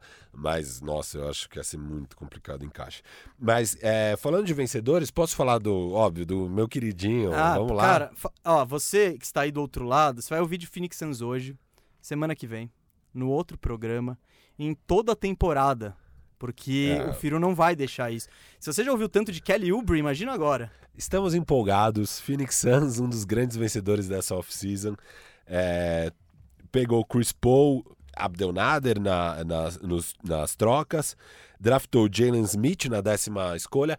Eu gosto da escolha do Jalen Smith. O a único porém aqui é que eles poderiam ter dado um trade down. Então, eles podiam ter pegado mais assets e trocado pela 15ª, 16ª escolha e o Jalen Smith ia estar lá disponível. Então é uma oportunidade desperdiçada, que é a mesma coisa que aconteceu no ano passado com o Cam Johnson, que é um bom jogador, foi uma escolha certa, mas que se eles trocassem para baixo ele ia estar disponível depois. E então são dois anos seguidos que eles poderiam ter acumulado mais assets e ter mantido a escolha. Mas a escolha em si eu acho que é uma boa escolha do Jalen Smith. E pegou na free agency Jay Crowder e Tuan Moore, além do Damian Jones. É, quem foi embora, óbvio, Ricky Rubio e Kelly Oubre. E, e só que fica aí então um time com é, Chris Paul, Devin Booker, é, Michael Bridges, é, Crowder e Aiton. Crowder e Aiton. Um timaço, você ainda tem no banco Saric, é, Cam Johnson, é, Ituan Moore. Eu acho que assim, é, home court garantida aí para o Phoenix Suns. É, Phoenix Suns entre os quatro do Oeste. Timaço, vai ser lindo de ver jogar com, o, com o trabalho do, do, do Williams. Monte Williams. Monte Williams. É, tô muito empolgado para ver esse time. O, o Chris Paul, para quem não sabe, óbvio, quando o jogador é trocado, em tese ele não tem muita escolha, né? Então, só que o, o Sam Presti, ele sempre que vai trocar a estrela dele, ele conversa com o jogador e só troca para um lugar onde o jogador queira ir. Então, o CP3 queria ir para o Phoenix Suns e acho que vai ser muito legal de ver jogar CP3 com Devin Booker. Acho que deve ser o melhor backcourt da liga no momento. É, vai ser fantástico esse time. O Eiton cada vez melhor. Eu imagino uma temporada arrasadora do Eiton agora, sem perder 25 jogos, pelo amor de Deus, de Andrew Eiton. É um timaço. Eu acho que é um dos grandes vencedores dessa, dessa off-season, sem dúvida, o Phoenix Suns. Vai lá, Diego. Pode, eu deixo para depois. Ó, é, qualquer time que trouxesse o Chris Paul, o time tinha que estar, tá, sei lá, no top 3, no top 5 de, de vencedores da off-season. Porque o que o Chris Paul fez com o Oklahoma Peak Thunder, né? Porque a gente tem que mudar o nome dessa franquia, pelo amor de Deus. É, o que ele fez com essa franquia nessa temporada foi algo incrível. Os caras tinham o grande número de porcentagem de vitória do Rockets, que era de 0,00002 nos clubes de aposta de Las Vegas. E aí você faz um time levar a série contra o Houston Rockets do jeito que levou. Então, o que o Chris Paul fez no Oklahoma é, colocava ele ali é, é, se encaixando em qualquer franquia, assim, em qualquer franquia. O Chris Paul ele recuperou o valor de mercado dele em Oklahoma, muito. porque quando ele saiu do Houston ele estava muito em baixa, contrato alto, veterano, e agora, então tanto que para mandar o Westbrook para lá, o Houston é, o Houston ainda pagou duas escolhas de primeira rodada e dois swaps, então o Chris Paul, essa temporada, ele voltou com tudo. Não, o Chris Paul, ele saiu de lá com um valor de mercado baixo e muito foi pela falta de química junto do, do, do Harden e todo mundo colocou a culpa nele. Só que hoje você, vendo como que saiu o Houston Rockets e como que saiu o Oklahoma, você fala, hum, talvez o problema não seja o Chris Paul, né? Mas tudo bem. E aí, falando do Suns, é, eu fiquei menos empolgado quando eu vi que saiu o Rick Rubio. Quando eu comecei a ver as, ah, as especulações, Crispou no Suns, Crispou no Suns, eu fiquei, caraca, o que que esse cara vai fazer de bagunça jogando com o Rick Rubio? Tipo, eles, ah, o, mas o único jeito do Suns trocar era colocando o Rick Rubio. É, é, tava muito claro que o pacote do Suns para pegar alguém seria Rubio mais Ubre. Porque juntava salário, Ubre era o último ano, então era um asset que eles já teriam que trocar. Era meio esperado, mas eu também gosto muito do Rubio. Eu acho que... E aí eu ficava pensando, sabe, ia ser aquela coisa do Rubio ser o sexto homem ou reserva do, do, do Chris Paul em, em vários momentos do jogo, e aí ia ser aquele reserva que você ia trocar e o nível de, de qualidade de passe, de visão de jogo não ia cair muito. Então você ia ter tipo, a mesma qualidade de armação 48 minutos ia ser a única franquia que ia ter isso. Então, quando o Rick Rubio saiu, eu também concordo, eu achava que ia sair porque não tinha como é, você querer o, o melhor jogador, o melhor um dos melhores armadores da liga e você não der um, um armador no mesmo pacote para outra equipe poder se, se organizar também, é, por mais que no final ele tenha acabado em Minnesota, né? Mas é, não era difícil de acontecer. Aliás, excelente trabalho do Minnesota nesse sentido de ir lá e pegar o Rubio, porque Sem vai dúvida. fazer muita diferença Sem em Minnesota. E você, o que, que você tá achando Não, do eu, Suns eu aí? gosto do Suns, eu acho que é a nova dinastia da NBA, 10 títulos aí, no mínimo. Não, cara, eu acho que eles foram bem. O Chris Paul, ele melhora o time. Ah, eles tinham a pressão, o, o Suns tá numa baita seca de playoff, né? Então eles têm a pressão de levar o time pros playoffs e agradar o Booker. É, porque- aquela questão parecida com o Trae Young do outro lado, só que o Booker tá há muito mais anos aí Não, na é, o liga. Young nessa tá, no- vai- tá indo pro terceiro ano. É, o Booker já é. tá, tipo, no sexto. Então, é, ele Tem- falou, gente... É, e agora o Booker não é Sim. restricted, né? O Trae Young ainda é um restricted. Não, então, e não é nem é, isso. É, é. Se o Booker falar, gente, me troca, não aguento mais, a gente já viu na NBA que funciona assim. Então, Mas É- tem também uma, uma questão que a gente tem discutido muito no área, que hoje na NBA ou você é um grande mercado ou você é uma grande cultura. Então a gente pode, só para ilustrar legal isso, o Lakers é um grande mercado, porque tem os holofotes, todo mundo quer ir para lá. É, a- claro que agora de maneira organizada, eles têm uma filosofia de trabalho, não- também não é falar, ah, é um grande mercado, eu vou para Los Angeles. Não, não é assim também. Ou você é uma grande cultura, como por exemplo o Miami Heat que tem essa coisa da hit culture. Se você olhar de seis em seis anos, o Miami Heat está disputando alguma coisa. Então eles têm uma filosofia de trabalho para chegar nisso. E aí o Suns, que era uma franquia que ninguém dava nada, nesse momento com Monty, com, com Monty Willis, Monte Williams. Monty Williams, olha eu errando o nome, a lá programas da Band. Nossa, isso de- foi feio esse vídeo. falando LeBron, Você não viu? A Renata Fã falou. LeBron Jimmy. Não, James Butler. É. Quem vai ganhar? O James Butler ou o LeBron? Aí, aí o Denilson falou James Butler. Não, então errei aqui nesse nível. Mas aí você tem um Suns é, é, com, com, técnico, com um técnico que entende o que seria uma filosofia de trabalho, com um Chris Paul que mudaria o, o- essa, essa coisa de ah, só tô jogando pra perder, só tô jogando pra perder, só tô jogando pra perder, porque o cara nitidamente quer um anel, né?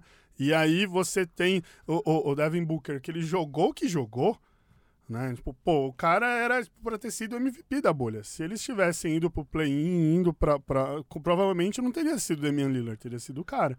Né? Então você consegue mudar. Não vou dizer que vai virar um grande mercado, mas aí agora eles aspiram ser uma grande cultura. Então, pros próximos anos aí, a gente vai ver muita coisa legal chegando no Suns. Sim, a questão do Suns é que esse contra- contrato do Chris Paul, é, ele meio que impede o Suns também de fazer mais adições. Eu acho que o time é isso. Pode trocar os moleques por veterano, pode trocar o Michael Bridges e o Cam Johnson por caras mais velhos, até pode. Ah, o, Mas- o Suns ainda tem picks e tem contratos tem. que dá pra mexer aí. O Jay Sim, Crowder, mas, os o- moleques. mas no mercado você não contrata mais ninguém. E quando o Chris Paul sair desse contrato, o Aiton já vai estar ganhando uma bala. Então, você também não vai ter, você dificilmente vai ter essa janela. Ah, isso a gente falou no outro programa. Sim, é, sim. que essa era a janela do Suns. E é isso. é, e pra- nessa janela, pô, a gente tá. Firu exaltando o Etuan Moore é brincadeira, né? Tipo, Não, pô. pô, puta adição. muda- não, o Covington é meia boca, mas o Etuan Moore. Pelo preço. muda time. Só que você Ah, tem que meu. pensar no preço Tá de bom, cada eu tô um. pensando no que o cara vai me entregar em quadras. Tipo, o Etuan Moore vai sair do banco, vai entregar cinco pontos. Eu não Legal, acho que o tá Covington ligado? entrega tanto mais que o Iton Moore, não. Nossa, tá maluco, cara. Tanto mais? Não, Ah, cara, eu acho. quando, quando o to- Covington o- é o nome que me agrada mais. assim. Nossa, não, óbvio para. Que, não, óbvio que ele é melhor. Para, para, velho, para. Não, óbvio que ele é melhor, Quando mas toca no assim, Suns, a gente o- não tá falando fica de... O sentimento é, aflora. O Pippen contra o Iton Moore. A gente tá falando do Covington, tipo, calma. Cara, que ainda assim é Covington, Abismo e Etuan Moore. É. Mas, enfim, eu- cara, eu gosto do Suns, o Suns melhorou. Ele empolgou na bolha, de fato, teve um ótimo rendimento, só não pegou porque eles- o buraco deles era muito grande. O que, que você acha dessa minha previsão deles com home court no Oeste? Em qua- Não, não, não pega. Mas você acha que eles vão pro play-in ou classifica em Não. quinto, sexto? É o que eu, eu falei no Live Alôcio, eu quero estudar bem. A E gente no, no último no programa, antes é. da temporada, a Isso, gente, eu isso. vou trazer meu oito ali. Beleza. Eu vejo. Eu vejo entre quinto e oitavo, vamos dizer assim, Tá nesse bom. exato momento. Gostei do Suns, mas, Mas, não. o Booker vai pros playoffs pra você. Cara, se não for também, né? Tá bom. Pô. E o Chris Paul é- e vale sempre Não, citar senão- o risco de você trazer o Chris Paul. Ele tem É, 35 ele pode anos. lesionar. Tá. Ele, ele, pro tamanho dele, ele tem um rendimento sem precedentes na história da NBA. Então, e você tá pagando 40 mais de 40 milhões nas duas próximas temporadas. Então não é que é tipo. Tem um, um risco embutido grande aí.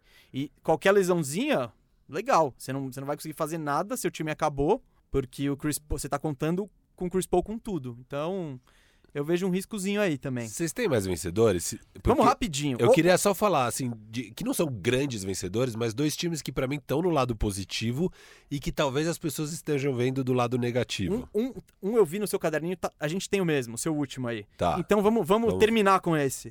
Ó, vem, vamos junto então. OKC, todo mundo botou, ganhou. Ah, ganhou. Eles pegaram um Sim. milhão de picks. Não, e são os favoritaços na, na corrida do Tank. Eles já são É.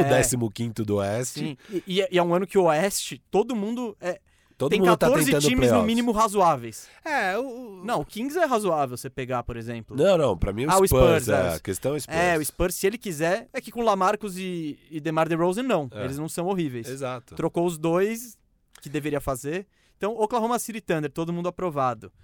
Eu tenho um outro aqui, ó. Dallas Mavericks e Miami Heat, eles tiveram um approach pensando em 2021 que eu achei acertado. Eles fizeram contratações, por exemplo, o Heat renovou com o Dragic por uma bala essa temporada. Renovou com o Myers Leonard muito acima do mercado essa temporada. Mas eles agora deram a grana pro Bema Debaio, Então. que eu acho correto, tem que dar. Não, se pressionou, tem que. Mas É. e eu acho que se eles fizeram isso, eles imaginam que eles conseguem abrir um máximo pra próxima temporada pra ir atrás do Yannis. Então.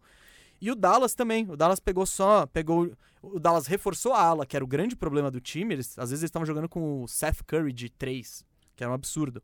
Eles pegaram Josh Richardson, pegaram James Johnson, que vai ter um valor e é um expiring. Não, não, não precisa fazer essa cara. Não é pelo Não, não, jogador, não, é sei, pela sei. situação. É.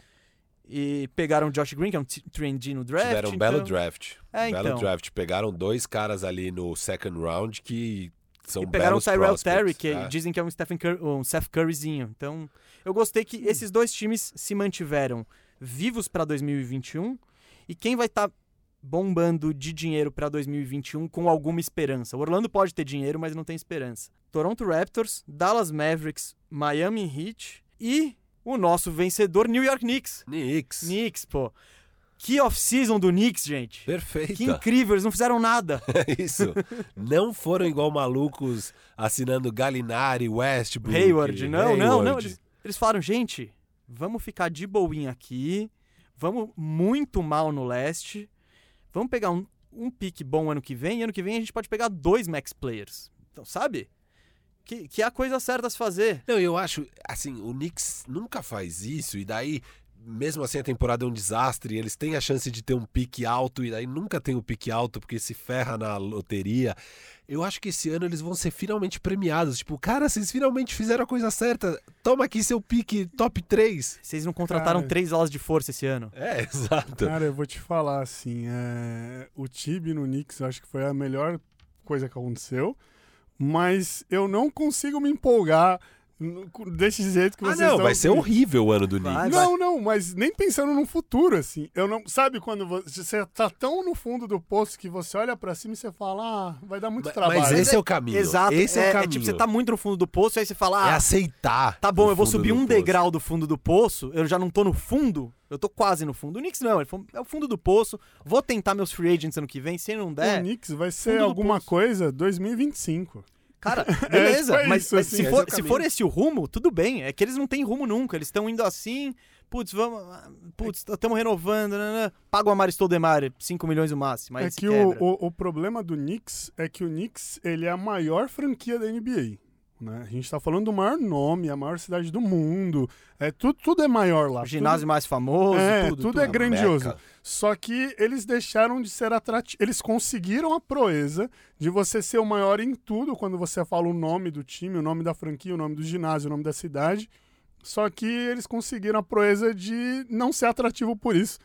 Ontem a gente estava falando sobre o Chicago Bulls e a gente conseguia ver o Chicago Bulls fazendo a mesma coisa numa posição melhor do que o Knicks. A gente parou e falou: nossa, tipo, caraca, o Knicks tá tão ruim assim. Mas o Knicks, ele construiu essa porcaria toda. tipo, foi um trabalho de anos. Não é que eles chegaram agora. e- Não.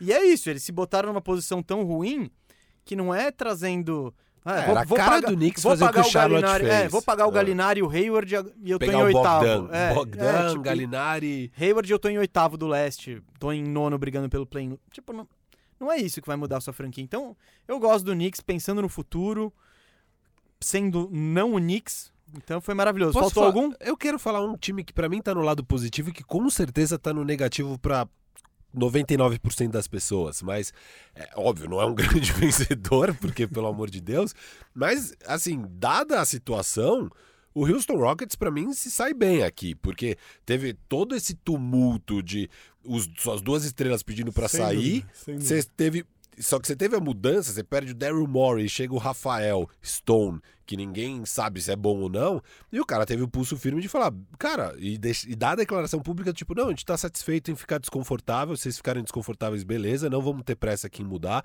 não caíram na pressão de dar o Harden pelo pacote fraco do Nets, é, vamos jogar.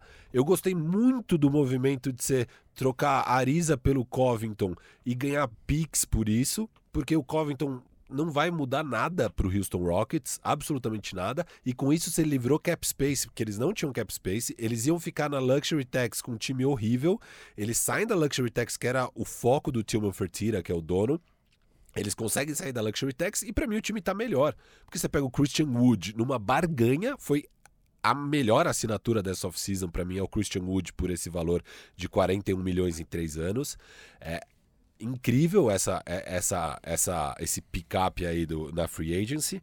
E você pega o Bug num contrato mínimo aí que, cara. E com espaço para jogar. É, e o, o upside possível de você ter um lineup de Bug e Wood com, com ali. Cê, hoje vai. Eric Gordon, James Harden PJ. Tucker. É, PJ Tucker. E o PJ Tucker. É, então, são esses seis. Cara, para mim o time tá melhor, você tem mais chances, porque agora você pode jogar um small ball sem ter um time minúsculo com o PJ Tucker de pivô, que era patético, era uma ideia absurdamente horrível. Você obviamente vai tomar um pau do Lakers. Agora você tem corpo, você tem tamanho e o Bug chuta de fora. O Bug é um puta jogador. Christian Wood chuta de fora. O Christian Wood tem um skill set parecido com o do Anthony Davis, querendo ou não. É, então, assim, óbvio. tá milhas distante. Só que é um prospecto interessante, Christian Wood. O Christian é... Wood é um cara que ele pode vir a ser bom, ele pode vir a ser um All-Star. Exato. E tem muitos caras aí, na maioria dos que for, assinaram, eu não, eu não tô com a lista toda, mas eu diria que nenhum All-Star foi contratado na Free Agency esse ano. Talvez o Wood seja o único que, que possa ser. É, não, de contrato eu acho que não teve nenhum All-Star mesmo. É. De contrato, pagaram assim. De trocar de time, é, ninguém. Não sei se tá, o Galinari já foi, mas tipo, é. é. Galinari nunca foi All-Star. O, o Galinari, inclusive, é o maior contrato de um jogador acima de 30 anos que nunca foi All-Star na história da NBA. Então é o Christian Wood, eu acho que desses é o único que, se der tudo certo, pode ser All-Star. Então... Eu gostei Mas muito gente... dessa oficina do Houston. E mais uma coisa, sai D'Antoni, porque Cara, Era isso que não dava mais. E você pega o Silas, que é um prospecto muito interessante. Para mim, o Houston Rockets, se o Houston Rockets der a bola na mão do Westbrook e botar o Harden para fazer outras coisas no jogo que não seja só ISO, e quando o Westbrook tá com a bola na mão, você ficar ali no meio da quadra com a mão na cintura, esse time pode ser muito interessante, porque o time é bom. É bom. Então agora, assim, eu achei uma off-season vencedora do Houston. Não, o, o, a maior vitória do Houston Rockets foi tirar o Houston Rockets de, do Houston Rockets. É isso. você olha para o time, são basicamente as mesmas peças, só que você vê um time completamente diferente, assim. Eles não têm a mesma filosofia, essa coisa, ah, o small ball do D'Antoni, tentar reviver o, o, o, os, os, tempos áureos de Phoenix Suns. É. É, não, não, não, tem mais isso. Não tem mais isso. Então, é, é, é a gente está falando de um time que ainda tem o Russell Westbrook ainda tem James Harden. E o pessoal tá assim, tá com a impressão do Westbrook muito ruim pela bolha ali. Cara, eu falo isso. O Westbrook vai recuperar o valor dele nessa temporada. O Westbrook é um puta jogador. É um puta jogador. A galera tá esquecendo disso só porque ele tem um contrato muito caro. Blá, blá, não, e porque e ele tem um skill set bem peculiar que não encaixa sim, em todo lugar. Sim, não, é peculiar. E ele toma decisões ruins no último minuto de jogo. Tem okay. isso que pesa um pouquinho também. Ok, não, isso tudo são fatos, mas isso não muda o fato também que ele é um dos melhores jogadores da NBA, assim, um dos 20 melhores. Sim, 20, 25. Assim, então, cara, você tem isso, você tem um top. para mim é 10, mas para muita gente é 5, que é o Harden. Cara. Não, ele. A gente eu, tá eu, falando eu ponho, de um ó, time que tem dois MVPs, gente. Sim, sim. É, exato. Não, Recentes, eu ponho. Né? Firu, eu ponho. Eu também botei o Houston no meu positivo ah, aqui. Boa. Então, tipo, tamo... é isso, porque eles não cederam a pressão de trocar exato, eles por qualquer exato. coisa. Os caras têm contrato, então fala, vai ficar de biquinho aí no banco? Beleza, cara. Fica à Bora. vontade aí. E não vai, porque Não o, vai. o Harden curte jogar bola. Não, e cara. eles- O esses cara- caras, eles têm contrato, eles têm. Eles querem caçar números, eles querem prêmios. Exato, eles, tipo, não, vai jogar. eles vão fazer biquinho, começou a temporada, vamos que vamos. Vamos que Essa- vamos. essa E coisa eu acho que o Silas, se fizer os ajustes que precisa fazer, cara, pode deixar esse time redondinho, cara. Não, essa coisa dos dois fazerem bico e pedirem pra trocar é justamente por, tipo, remar, remar, remar e morrerem na praia. Eles queriam ir pra uma praça onde eles conseguissem chegar em algum lugar. E aí é isso que a gente tá falando, assim. é, a- o Rockets agora tem condições de chegar em algum lugar. O Rockets agora tem condições de jogar de igual para igual com todo mundo sem mudar nada. assim. É, é, é, seria. é, Ele, ele é o exemplo da casa que o, o arquiteto chegou lá e falou: hum, mas você construiu direitinho, a gente precisa só lixar direito essa parede aqui, ó. Né? Então não era aquilo, tipo, a gente Só vai chamar o um decorador. É. Agora, a casa tá bem arquitetada, vamos chamar só o decorador aqui pra isso. deixar ela bonita. É isso. É, Posso. Falar. Não, eu Porque já, eu já acabei fazer- meus vencedores. Eu ia ac- fazer uma transição porque eu tenho um que eu acho que é vencedor e você talvez tenha colocado como perdedor. Porque é bem o seu perfil. É, Não coloquei como vencedor, vai, mas eu coloquei como um time que melhorou. É Ah. isso mesmo, Los Angeles Clippers. É o grande perdedor. Calma, o Los Angeles Clippers. Por isso que eu quis fazer essa transição de vencedor pra perdedor. Não, que eu mas imaginei. assim, pra mim, eu ia, eu, queria, eu ia começar o papo de perdedor perguntando pra vocês quem é o grande perdedor. O mim é um. Milwaukee Bucks, mas. É, pra mim é a briga entre Bucks Mas e vamos chegar lá. Clippers. Vou falar o que, que eu. O Clippers, porque eu sabia que você ia trazer isso e eu não acho que foi ruim assim. Primeiro, porque eu acho que eles não terminaram ainda. Não, espero que não. Não, ele- é eles isso. ainda têm o Lou É. Williams e o Patrick Beverly, que são altamente trocáveis. Eu tô falando agora, Então- hoje. Não, Até então. hoje. Não, e hoje eles melhoraram o time em relação ao ano passado. O Harrell, o Harrell era uma debilidade, Harrell e Zubat. É, essa dupla ficou claro nos playoffs que eles não. é, um não tem tamanho, o outro não tem mobilidade, enfim.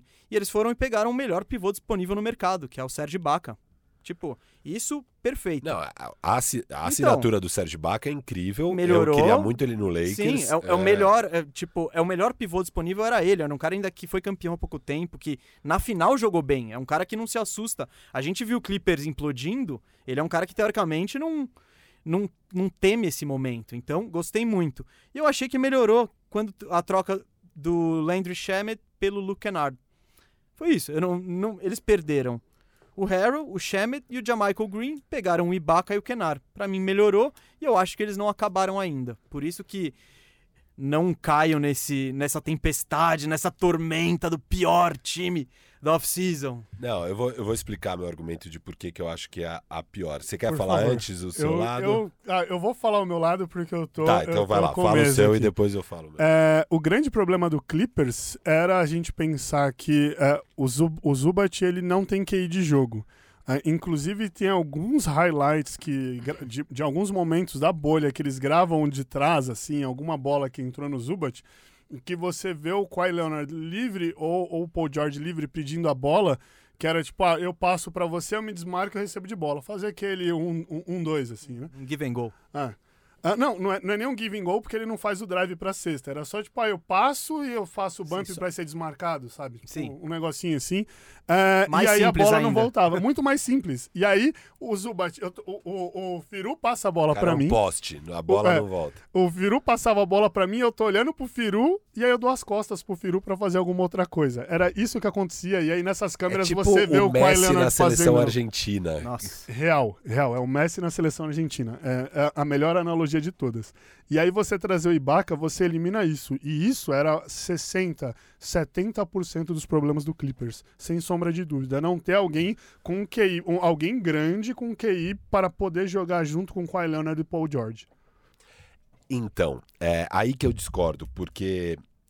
Não, sem dúvida isso é verdade. O que eu discordo é a parte de que esse era o grande problema.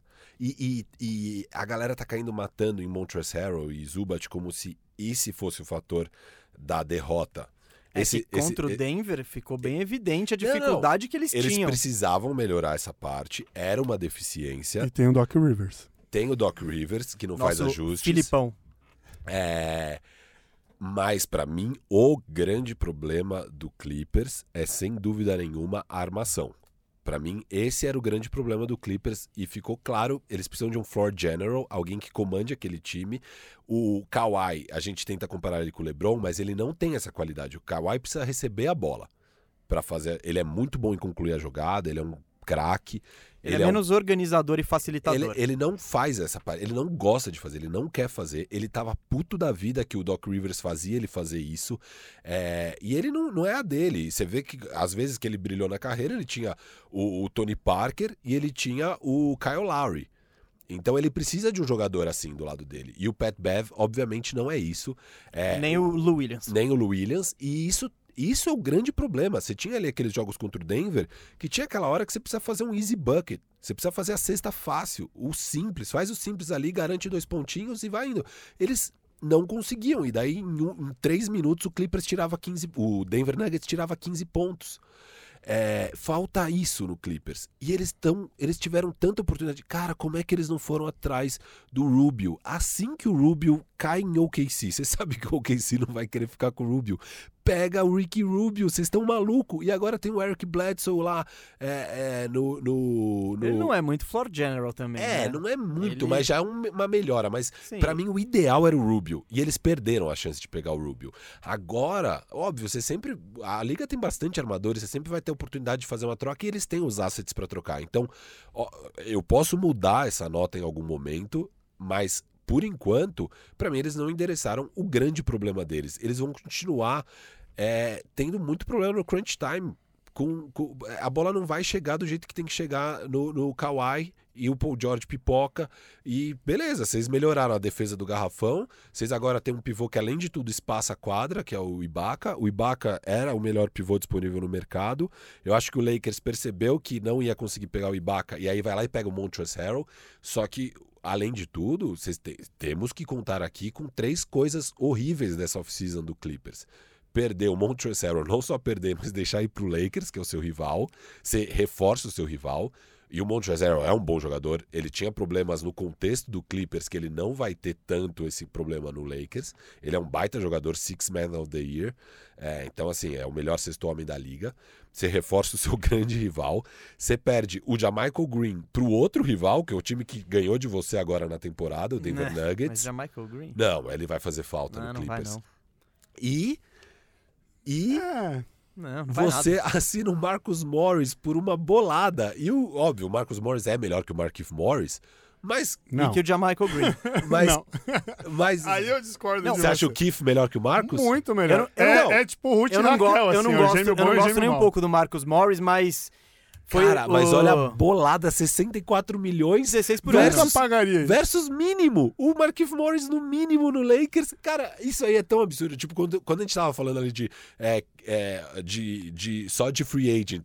Cara, essa disparidade entre o Lakers pegar o Marquinhos pelo mínimo e o, e o Clippers dar 64 milhões em quatro anos. Cara, é até engraçado, assim. É uma perda tão grande. Então, porque o Clippers aqui, aí a gente pode racionalmente ir pro ponto do mês aqui. Não, esse time tá melhor do que o time do ano passado. Sim, está melhor. Só que NBA você tem uma janela. Esse é o último ano de contrato do Kawhi Leonard e do, garantido do Kawhi Leonard e do Paul George. Cara, se você tomar um pau de novo e não chegar nem na final, bicho, tchau. E seus Tchau. picks vão todos pro OKC. E seus picks estão todos em OKC. Cara, você não tá tendo a urgência que você precisa. O, assim, o, o Clippers precisava ter feito uma off-season onde eles arrebentam com o Lakers. E, porque já existia um gap grande. Não só eles não diminuíram o gap, como o Lakers aumentou muito esse gap. Mas Então, isso eu acho que é mais mérito do Não, Lakers bem, do que. Só que a off-season é isso. E Não, mas- agora, a sua janela, você tá num gap gigantesco do seu maior rival Lakers. E seus caras podem ir embora de graça no fim do ano. E sei lá, cara, como é que você não foi atrás do Rick Rubio? Como que você não foi atrás do Rick Rubio? Eu, eu- eu acho que eles estão. Cara, não acabou ainda, eles estão Eu posicionados. espero. Eu acho Eles que- pegaram agora o Kai, o Kai Bauman. É bom, é. Não, é legal. Mas assim, eu dei Tipo, até risada, porque eu tô esperando o Clippers pegar um point guard. Eu tô esperando eles pegarem esse floor general. Daí ontem sai a notícia que o Clippers pega o Kai Bauman. Eu falo, ah, não, óbvio, eu tô só zoando, mas é que eu dou risada. O- Eu não sei, pra mim eles são o grande perdedor até agora. O Bucks pra mim é o segundo. Vamos pro Bucks já, já. Vamos lá, pra mim, por que, que o Bucks não é o grande perdedor até agora? Porque ainda não tá claro o Giannis. Se o Giannis de repente Eu assina, tá claro. É. Ele não vai. Ó, essa eu tô lançando a braba aqui com meus contatos lá na Grécia. Não vai assinar antes da temporada max nenhum. É, se ele não Isso vai assinar, ficar pra eles são o grande perdedor, porque se ele é isso, por enquanto Você assinaria? Vamos lá. Não, O não, nem a pau, nem a pau. Seu time, você, seu, você que é o duas vezes MVP, nunca, tá nunca prestes assinaria. a sair. Nunca Você assinaria. foi mal nos dois playoffs. E aí o seu time gasta tudo que tem, tudo, todos os assets, tudo, pra pegar Drew Holiday, bom jogador. Acho que foi uma vez All-Star, 30 e tantos anos. Pode ser o último, um ano de contrato garantido. Meu Deus. DJ Augustin, Bob Meu Porres. Deus. E aí, faltei, faltou alguém, mas é Não, isso. Gente, Cara- é, foi uma off-season tão desastrosa do Milwaukee Bucks. Eu tava empolgado porque eu achava realmente o Bogdan Bogdanovic, ele, ele encaixaria tão bem ali. Porque o que o Clipper, o que o Clippers não, o que o Bucks precisa, gente, é alguém que faça cesta na hora do crunch time. O Chris Middleton pipoca. Não só fazer cesta, mas tem a chute de longa distância. Isso, e- eles precisam de arremesso, óbvio, que eu, não tem ninguém que consegue espaçar a quadra e abrir espaço mais do que o Giannis. Então, você colocar quatro chutadores com o Giannis, é o que você precisa. Você- o Giannis precisa ter quatro chutadores é a ao lado dele. fórmula do Bucks. É a fórmula, é a eles fórmula chegaram a estar perto disso. Só que o Chris Middleton pipoca, não faz arremesso na hora que precisa. E não tinha mais ninguém tão confiável ali no elenco pra fazer esses arremessos. Eles precisavam pegar chutadores experientes. Pega um DJ Redick, pega, pega alguém que vai meter essa bola, cara. E eles não pegaram. Eles, eles gastaram uma bala no Drew Holiday, que é um bom jogador ofensivo, mas o grande ponto que faz o Drew Holiday ser o que ele é, é a defesa. E eles. Assim, tem muita gente falando, nossa, eles pegaram o Drew Holiday, que era exatamente o que eles precisavam. Pra mim, não é exatamente o que eles precisavam. Eu acho que era exatamente o que eles precisavam, porque ele traz tudo. Ele, ele, é, ele é uma. Entre, vou botar uma aspas aqui, estrela, que ele não tem tanto ego, ele não precisa tanto da bola. E isso, cara, é ótimo. Só Não, que não, eles, que ele eles pagaram. agregar. Só que eles pagaram preço de superstar. Eles pagaram o preço de Chris Paul. O Chris- Ah, hoje, hoje, hoje o Drew Holiday tem mais valor que o Chris Paul. Mas o Chris Paul traz um, um mais ataque do que o Drew Holiday. E o Chris- menos defesa também. Não, menos defesa. falar- Eu prefiro pro encaixe do Bucks o Chris Paul. Se Eu prefiro falar o Chris mais. Paul, assim, acho que o Chris... Claro que nunca, nunca é, é, é, houve nenhum tipo de conversa de Chris Paul lá, pelo menos não divulgado. Mas o Chris Paul seria esse cara lá, porque eles precisam de um cara. Não, não é o, o pontuador, não é o arremessador de fora, eles não precisavam de nada disso. Eles precisavam de, de justamente alguém para falar: vamos organizar a casa? Né? Vamos organizar a casa, porque a gente tá falando da franquia aqui, é, é, sem um cara para organizar a casa, sem um, um- um- uns chutadores confiantes para final de jogo. É, te- é a, a sexta franquia da história da NBA a fechar 50 vitórias em menos de 60 jogos. Né? É, tipo, e todas, fora o Golden State Warriors, todas as outras, perdão, é a oitava franquia. É, todas as outras franquias foram campeãs da NBA. As únicas que não foram são justamente o Golden State Warriors, que perdeu pro Cleveland Cavaliers, e esse Milwaukee Bucks. Então eles precisavam de alguém para organizar a casa. E aí eles deram um, um all-in de juvenil no, no Bogdan Bogdanovic, né? Que palha... Cara, que pataquada. É, isso, isso é um negócio que está sendo meio mal reportado, porque a- alguém- algumas pessoas ainda estão com a impressão de que o Bogdan que melou o negócio, mas não é, o negócio não podia acontecer, porque você está assinando um restricted free agent três dias antes da free agency começar, você não pode fazer isso. Então, E, e ele também não aceitou o negócio. é, é, mas É daí, isso, daí tipo- talvez ele tenha falado que não aceitou só para não se não, ferrar não, não, nas não, eu acho que ele não aceitou mesmo. Mas eu aí- também aí acho. Eu acho que o ele negócio- olhou lá e falou: Hum, eu vou pra lá e esse- essa, é, esse barco vai afundar. Puta, é que seria perfeito ele lá, Seria- seria Não, perfeito. sem dúvida, eu Mas- concordo mas, plenamente. Mas foi muito juvenil. Eles deixaram sair um negócio que eles não poderiam ter deixado sair. E daí, deixando sair, óbvio, qualquer time que quer ou o Giannis ou o próprio Bogdan Bogdanovic vai falar: ei. Como assim? Eu não tive nem chance de negociar, não abriu free agency.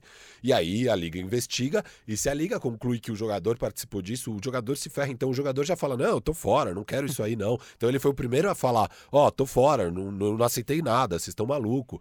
E aí, então parece que o Bogdan rejeitou. Mas não, eu acho que o Bogdan só teve que falar isso porque senão ele ia se ferrar. Ele só teve que assumir que a ganhou cagada mais- não é dele. é e o ele maior- ganhou mais dinheiro também. É, no ganhou Atlanta. mais, só que, puta, eu acho que ele ia curtir jogar no Bucks e brigar por título, né? O Sem Bogdan dúvida. Bogdanovic com é, 27 anos, você passar o seu auge agora jogando ao lado do Giannis, acho que seria algo mais atrativo. É, você teoricamente passar seu auge É, ao- do- do. Yannis, né? É agora, o- eu agora acho- para mim, o, o- eu- é, não, desculpa. Eu- imagina, mas eu vejo, falando do Bogdan, eu vejo que é, é- acho que é muito característica do, do basquete sérvio, essa coisa de é, é uma coisa mais altruísta, assim, né? Tipo, a bola é de todo mundo.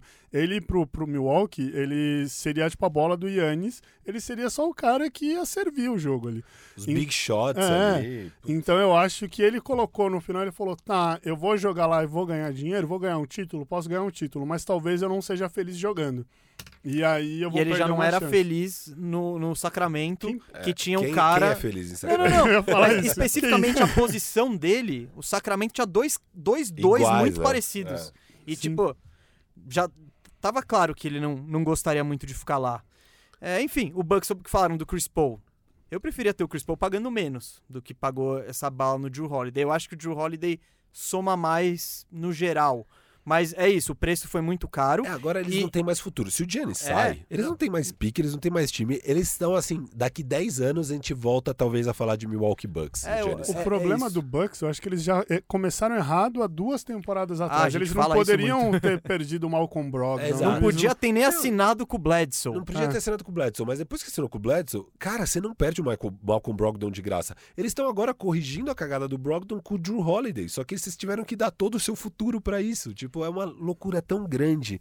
É, me dá agonia E essa aí eles off-season deram a do, do volta Bucks. pra acabar no mesmo lugar, né? Porque É. eles estão no mesmo lugar de dois anos atrás, com todo mundo Que reforçado. pensa, agora, quem é o time no crunch time do Bucks? É isso que eu ia falar. Ano passado, a gente tinha duas certezas: Yannis e Middleton.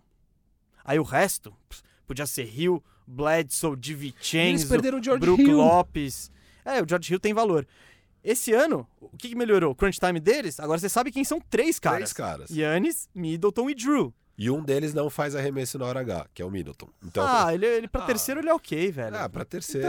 ah, ah, E aí, sabe qual que é o pior disso tudo? Assim, se a gente for parar pra fala- pensar de dois anos atrás, onde a fórmula pra bloquear o Yannis, pra defender o Yannis, era você dobrar e ter um cara na cobertura, que era aquilo que o Boston Celtics fez, o Toronto, o Brasil, que a gente falou antes.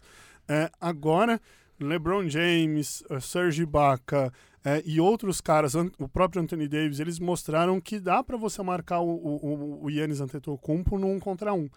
E Só dá aí- todo o espaço do mundo pra ele chutar.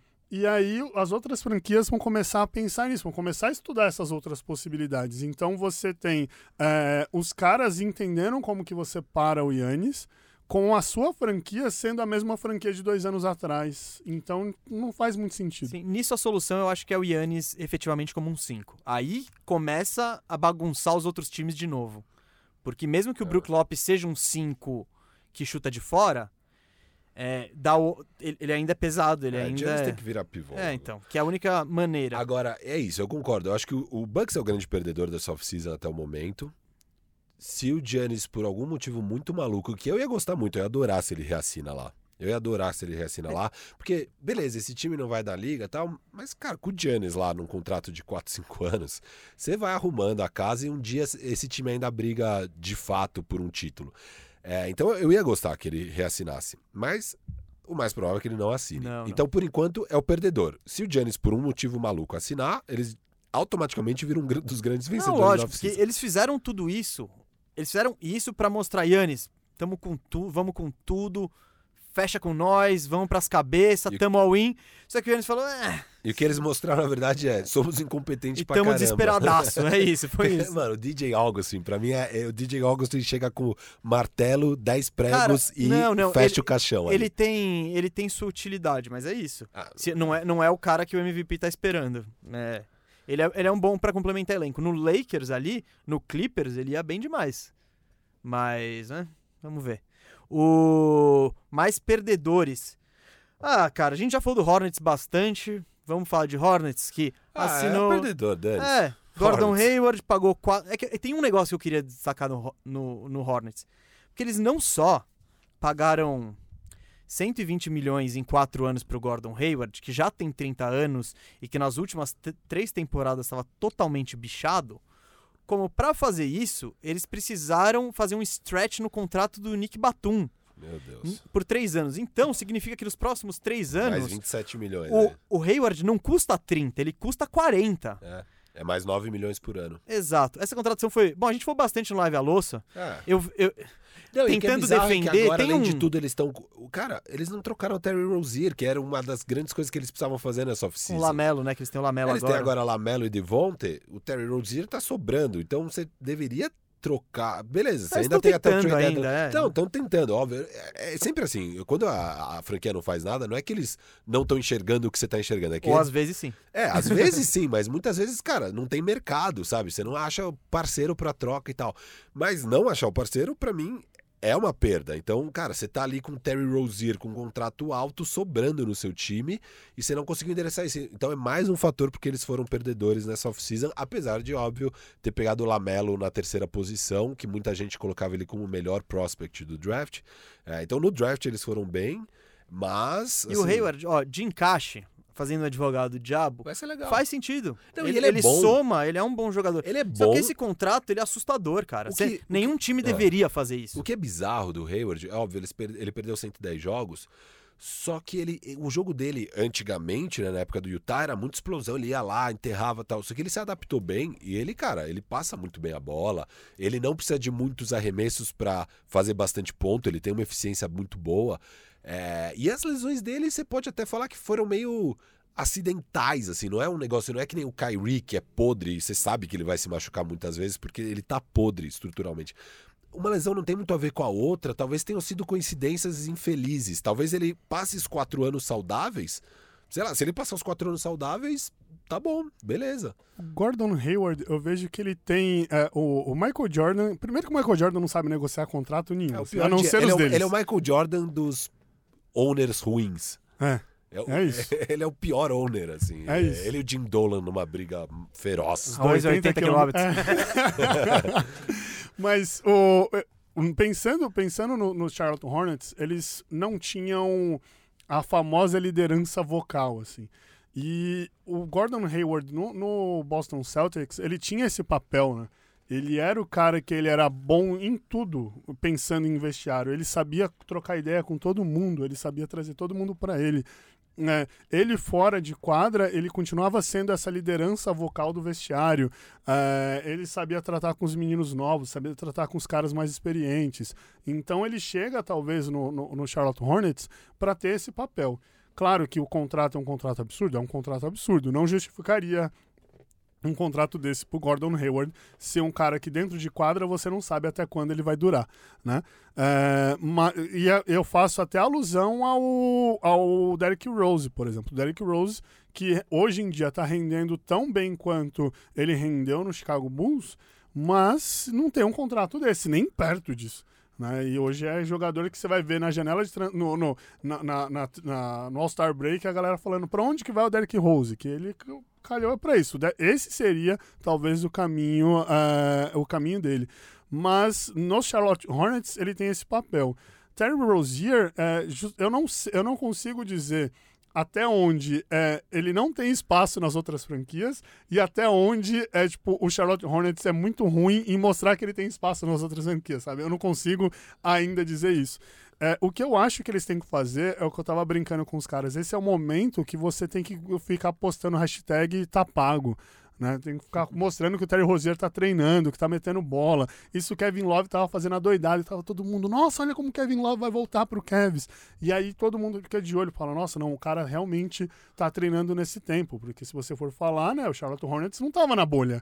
Né? Não tava fazendo nada assim, né? De. Não jogou playoff. E o Terry Rozier podia, pode estar só no iFood também, que ninguém sabe. É, então. E aí esse era o momento de você falar, não, o cara é um baita de um profissional, então vamos contratar o cara. E não É, se rolou. o Charlotte tá nessa onda, às vezes eles podiam trocar o Terry Rozier pra um Sixers da vida, pelo Tobias Harris e faz mais umas coisas, sei lá. Ó, se Você a tá gente parar pra criticando o pensar- Hayward pra pegar o Tobias Não, Harris? então, velho? já Não. que você tá nesse movimento maluco de trazer veteranos, Não, já mas, fecha ó, 3 e 4 ali com o Olha, Tobias a e gente tem que parar Hayward. pra pensar que nisso talvez o Michael Jordan te- deva ter ido muito bem, porque ele poderia ter trocado o Terry Rozier por um Horford.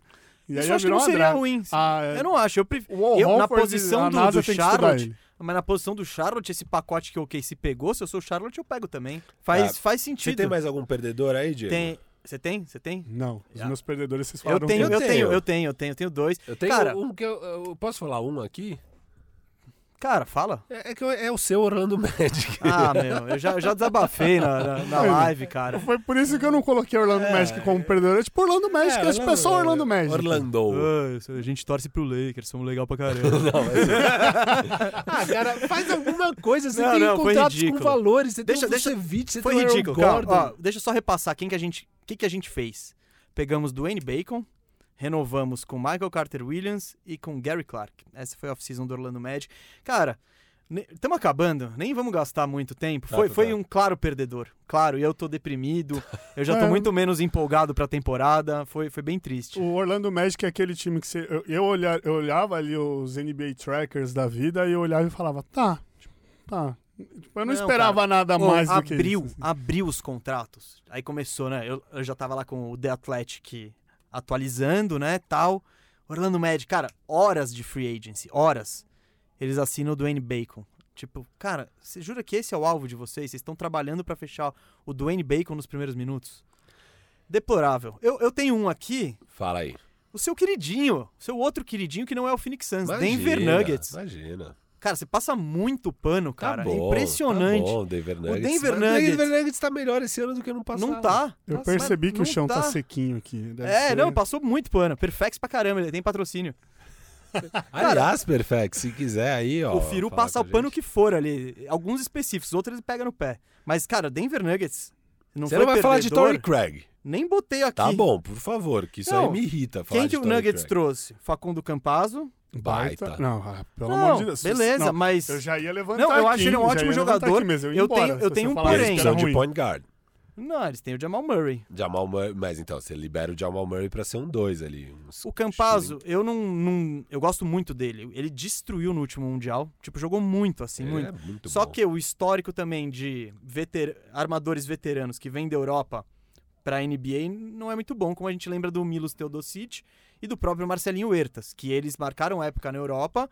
Eu acho que o, Fancaso, o, o Campazzo vem numa condição física melhor que ambos. Eu Beleza. vou só defender o Huertas só, antes de você continuar. Ah, assim. do Laker. Porque, não, ele Não, foi muito não, mal é utilizado no Lakers. Não é nem de ser mal utilizado, é, é que o, o Huertas, tanto que o Huertas foi MVP do, do, do- Eu da, acho o Champions, Huertas da, da Champions League. Baita jogador. Eu É, gosto muito ele só dele. chegou na NBA, ele só chegou no Lakers. E ele, e ele mesmo fala que ele aceitou defender o Lakers porque era o- um sonho dele jogar na NBA. Ele, inclusive, ele foi para ganhar menos do que ele ganharia na Turquia. Ele ganharia 2 milhões de dólares a menos do que ele ganharia na Turquia. Então não foi dinheiro, né? A galera fala, o cara é mercenário, foi lá para ganhar dinheiro. Não, não foi para ganhar dinheiro. Não que ele também não tenha ganho. Mas é, ele chegou lá no, no- na hora errada, assim. É, tipo, Sim. E, Era mas. Era e- mas pior momento também, da e ele já história. não tava fisicamente, ele nunca foi um grande defensor.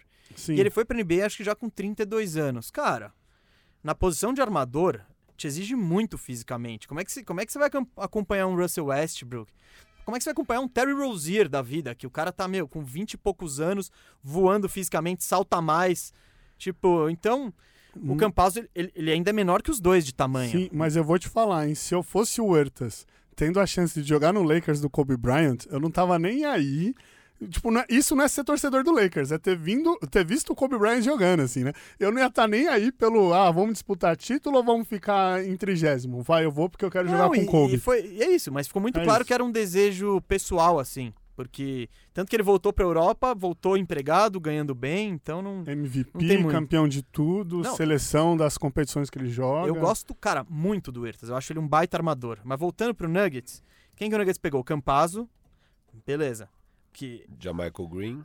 Jamichael Green, um stretch fora ali, ok. RJ Hampton, novato, não sabemos o que vai rolar. E perdeu quem? O Jeremy Grant. Não, o, o, o- o- ele não é nenhum craque. Ele, ele pagaram, o Detroit pagou muito caro pra ele, se- 20, 60 É, aliás, milhões em três anos. que o Denver deu a mesma grana e ele preferiu pra Detroit. Eu tô achando que é paia. Não, eu acho que isso pode ter acontecido, sabe como o Denver falou, tipo, de última hora? Não, não, não, tá, tem a grana aqui, ele falou, aí Detroit já devia ter feito aquele PowerPoint, sabe? do- eu não, eu, eu acho que pode ter Eu, sido. eu acho que ele não- Denver não pagaria essa grana nele. Cara, eu acho que pagaria pelo que eu vou falar agora, que faz deles um dos perdedores da free agency. Eles pioraram o time e perderam um cara numa posição fundamental. Mas ele não ia fazer diferença. Ele, ele, ele sofreu bullying na final de Não, quem conferência. sofreu bullying foi o Michael Porter Jr., seu amigo, que você quer mais espaço pra ele Óbvio se, que tem que dar entre aspas, espaço. desenvolver como defensor. Tem que desenvolver, ele tem que Sabe quem- quais foram os três, a- a- as três maiores missões do Jeremy Grant nos playoffs? Os caras em quem ele ficou mais tempo?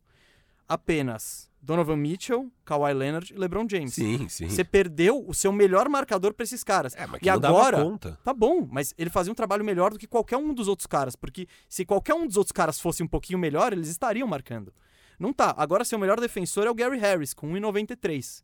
Você não tem um cara de perímetro pra pegar e você tá na conferência oeste. Aqui, aqui pra mim tá muito claro, assim. Eu acho que o Denver entendeu que não é esse ano que eles vão ganhar título. Cara, a É. janela deles tá aí, velho. N- Cara, você tem. Ô, Imagina. você chegou na final da conferência oeste, cara. Esse é o Sim, momento Você chegou de... na Vamos, final, velho. mas você chegou hum, longe. E, e, assim, o- as suas estrelas. Jokic tem 26, 27 anos, 26, 27. Jamal Murray, 22, 23. Michael Porter Jr., que vai ser o seu terceiro homem, tem que 20, foi a primeira temporada dele da NBA. Então, assim, a janela não é agora do Denver, a janela é pra frente. E o Denver entendeu isso e falou: cara, eu não faz sentido eu ficar aqui me esgoelando com o Jeremy Grant, que vai tomar um baile de LeBron James, Anthony Davis de qualquer forma, do Kawhi Leonard e tal.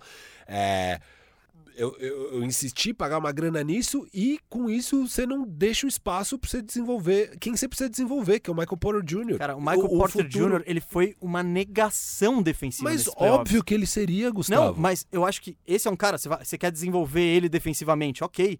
No máximo, você vai. ele- no no não, melhor calma, dos calma. cenários, ele vira um defensor ok. Não, calma. Exato. Ó, mas e, é e isso no que você pior precisa. dos. Não, mas você é não isso- precisa. Você precisa de um cara melhor pra marcar. Principalmente calma, nessa calma, posição. calma, você tá exaltado.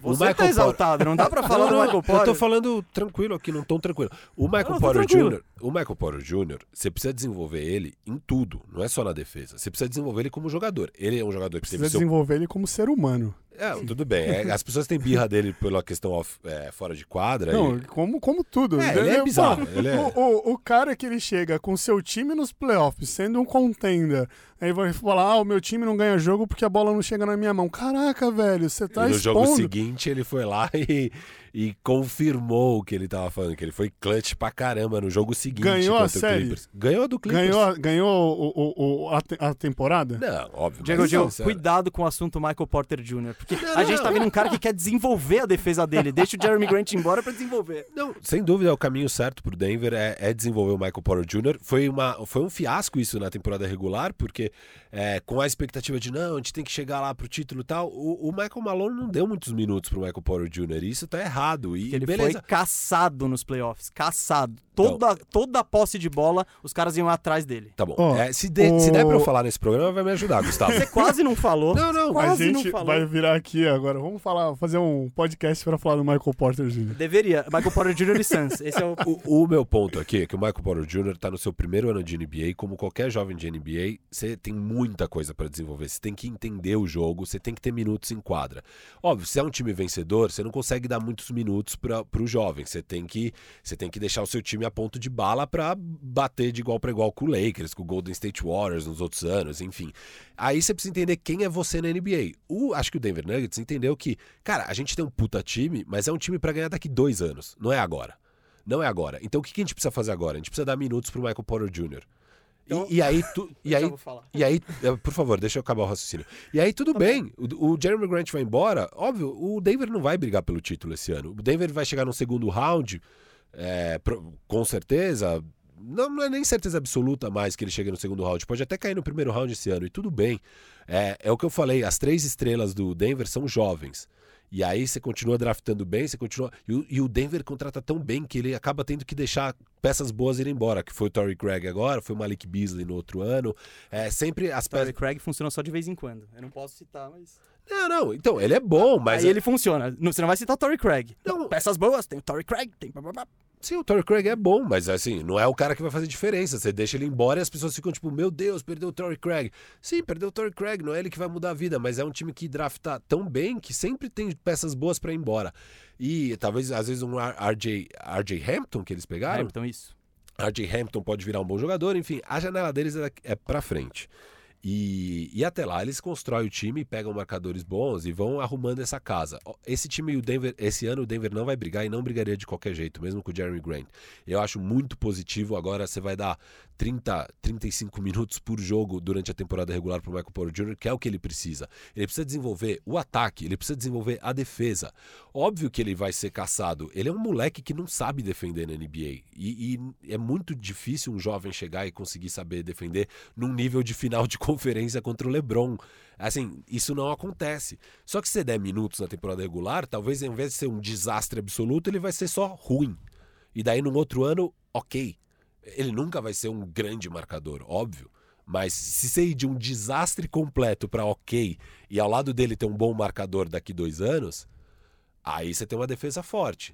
Porque aí o Michael Porter Jr. deixa de ser uma grande liability, é uma, um grande problema, e, e, passa a ser um cara ok, que não te traz um problema defensivamente, que te traz muitas coisas ofensivamente se ele tiver esses dois anos aí para desenvolver o ataque dele também. Porque ele precisa desenvolver o ataque, ele precisa entender como funciona o sistema de, de jogo.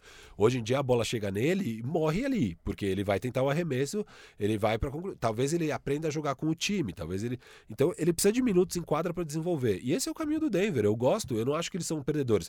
Eles são perdedores no sentido de que agora claramente eles não vão disputar o título. Talvez alguém fosse se enganar que eles fossem se disputar com o Jeremy Grant, mas era se enganar, não vai disputar. E, e cara, é isso. Mas mesmo assim, para mim é um time que tá no mesmo nível de força do ano passado, talvez um pouquinho pior, mas eu acho que vai estar tá melhor porque você tem um Jamal Murray, mais com, é, que vai se desenvolver mais ainda. E você tem o Michael Porter Jr. que vai se desenvolver mais ainda. E esse é o caminho. Daqui dois anos a gente vai falar de Denver Nuggets brigando por título. Então eu gostei da off-season. Eu concordo que piorou para esse ano. Piorou. Mas eu gosto, eu acho que esse é o caminho. Não, eu acho que é maravilhoso. Você é o segundo do Oeste. Qualquer probleminha que um Lakers tem com o Anthony Davis ou com o LeBron, você tá com, tá com a conferência aí e você abre mão disso para desenvolver Michael Porter Jr. Eu acho que é uma ótima decisão de franquia. É o caminho, é o caminho. Eu, Tem- eu vi muito a contratação do Campazzo. é, eu acho que foi assim: eles tinham tipo, um excelente defensor e perderam a final de conferência. E aí eu acho que eles olharam e falaram: tá, eu preciso abrir espaço para trazer um excelente atacante. Eu não consigo ter um excelente defensor e um excelente atacante. E aí, perdendo, ter- perdendo o Grant, eles trouxeram é, é, o Facundo Campasso pensando nisso. Agora tem um excelente, um excelente armador, um cara cerebral para conseguir organizar tudo. Eu não sei dizer, pensando nisso, não sei dizer se eles perderam ou ganharam. Porque eles trocaram. Ah, eu tinha lá é, é, 10 pontos para gastar de defesa, eu joguei 10 pontos no ataque. Não quer dizer que eu fiquei melhor, quer dizer que eu vou defender pior. Né? E aí, esse melhor ataque, be- beleza, sei lá, eu vou levar 10 pontos, 15 pontos a mais por partida, mas que eu produza 16, já tá melhor. Que eu produza 17, já tá melhor. É, e, e fa- e fazia falta ali um armador, um cara ofensivamente bom, porque você só tinha o Jokic e o, e o Jamal Murray, e o Jamal Murray ficava exausto, né? Você, Sim. você pegava o Jamal Murray, pelo amor de Deus. né?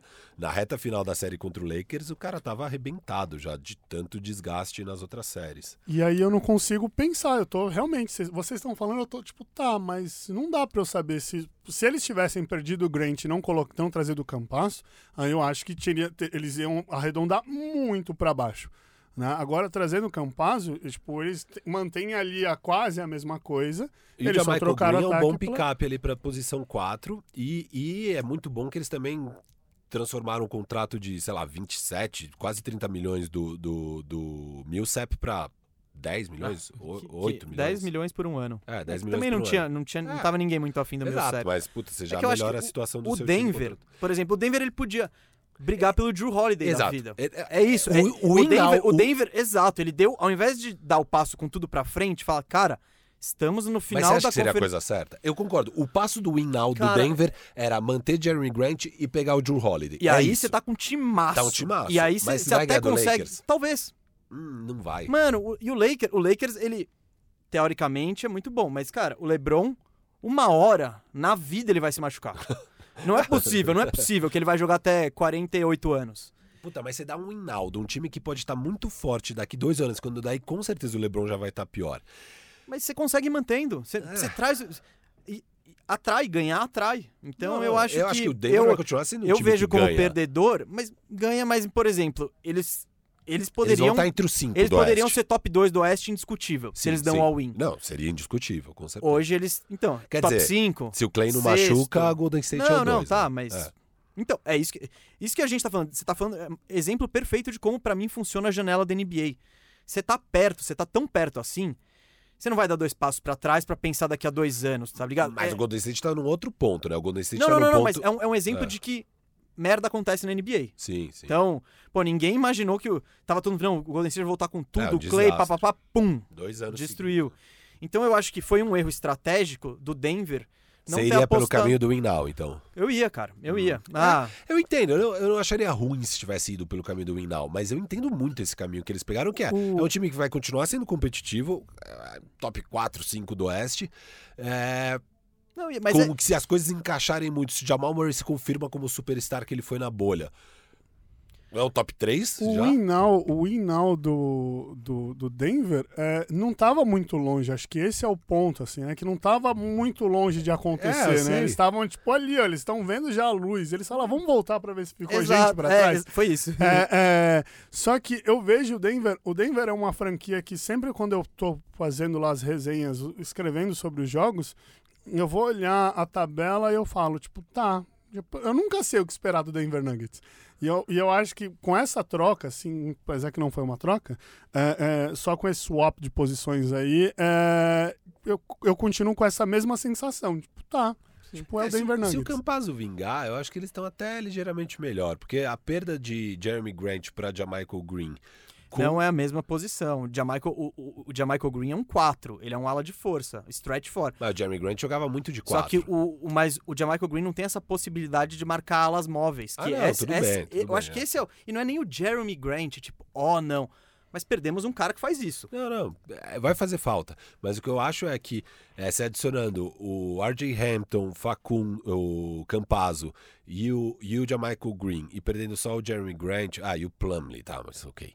É, e o Torrey Craig. Então foi esses três que chegaram, esses três que saíram. É possível que o Nuggets esteja tão bom quanto esse ano.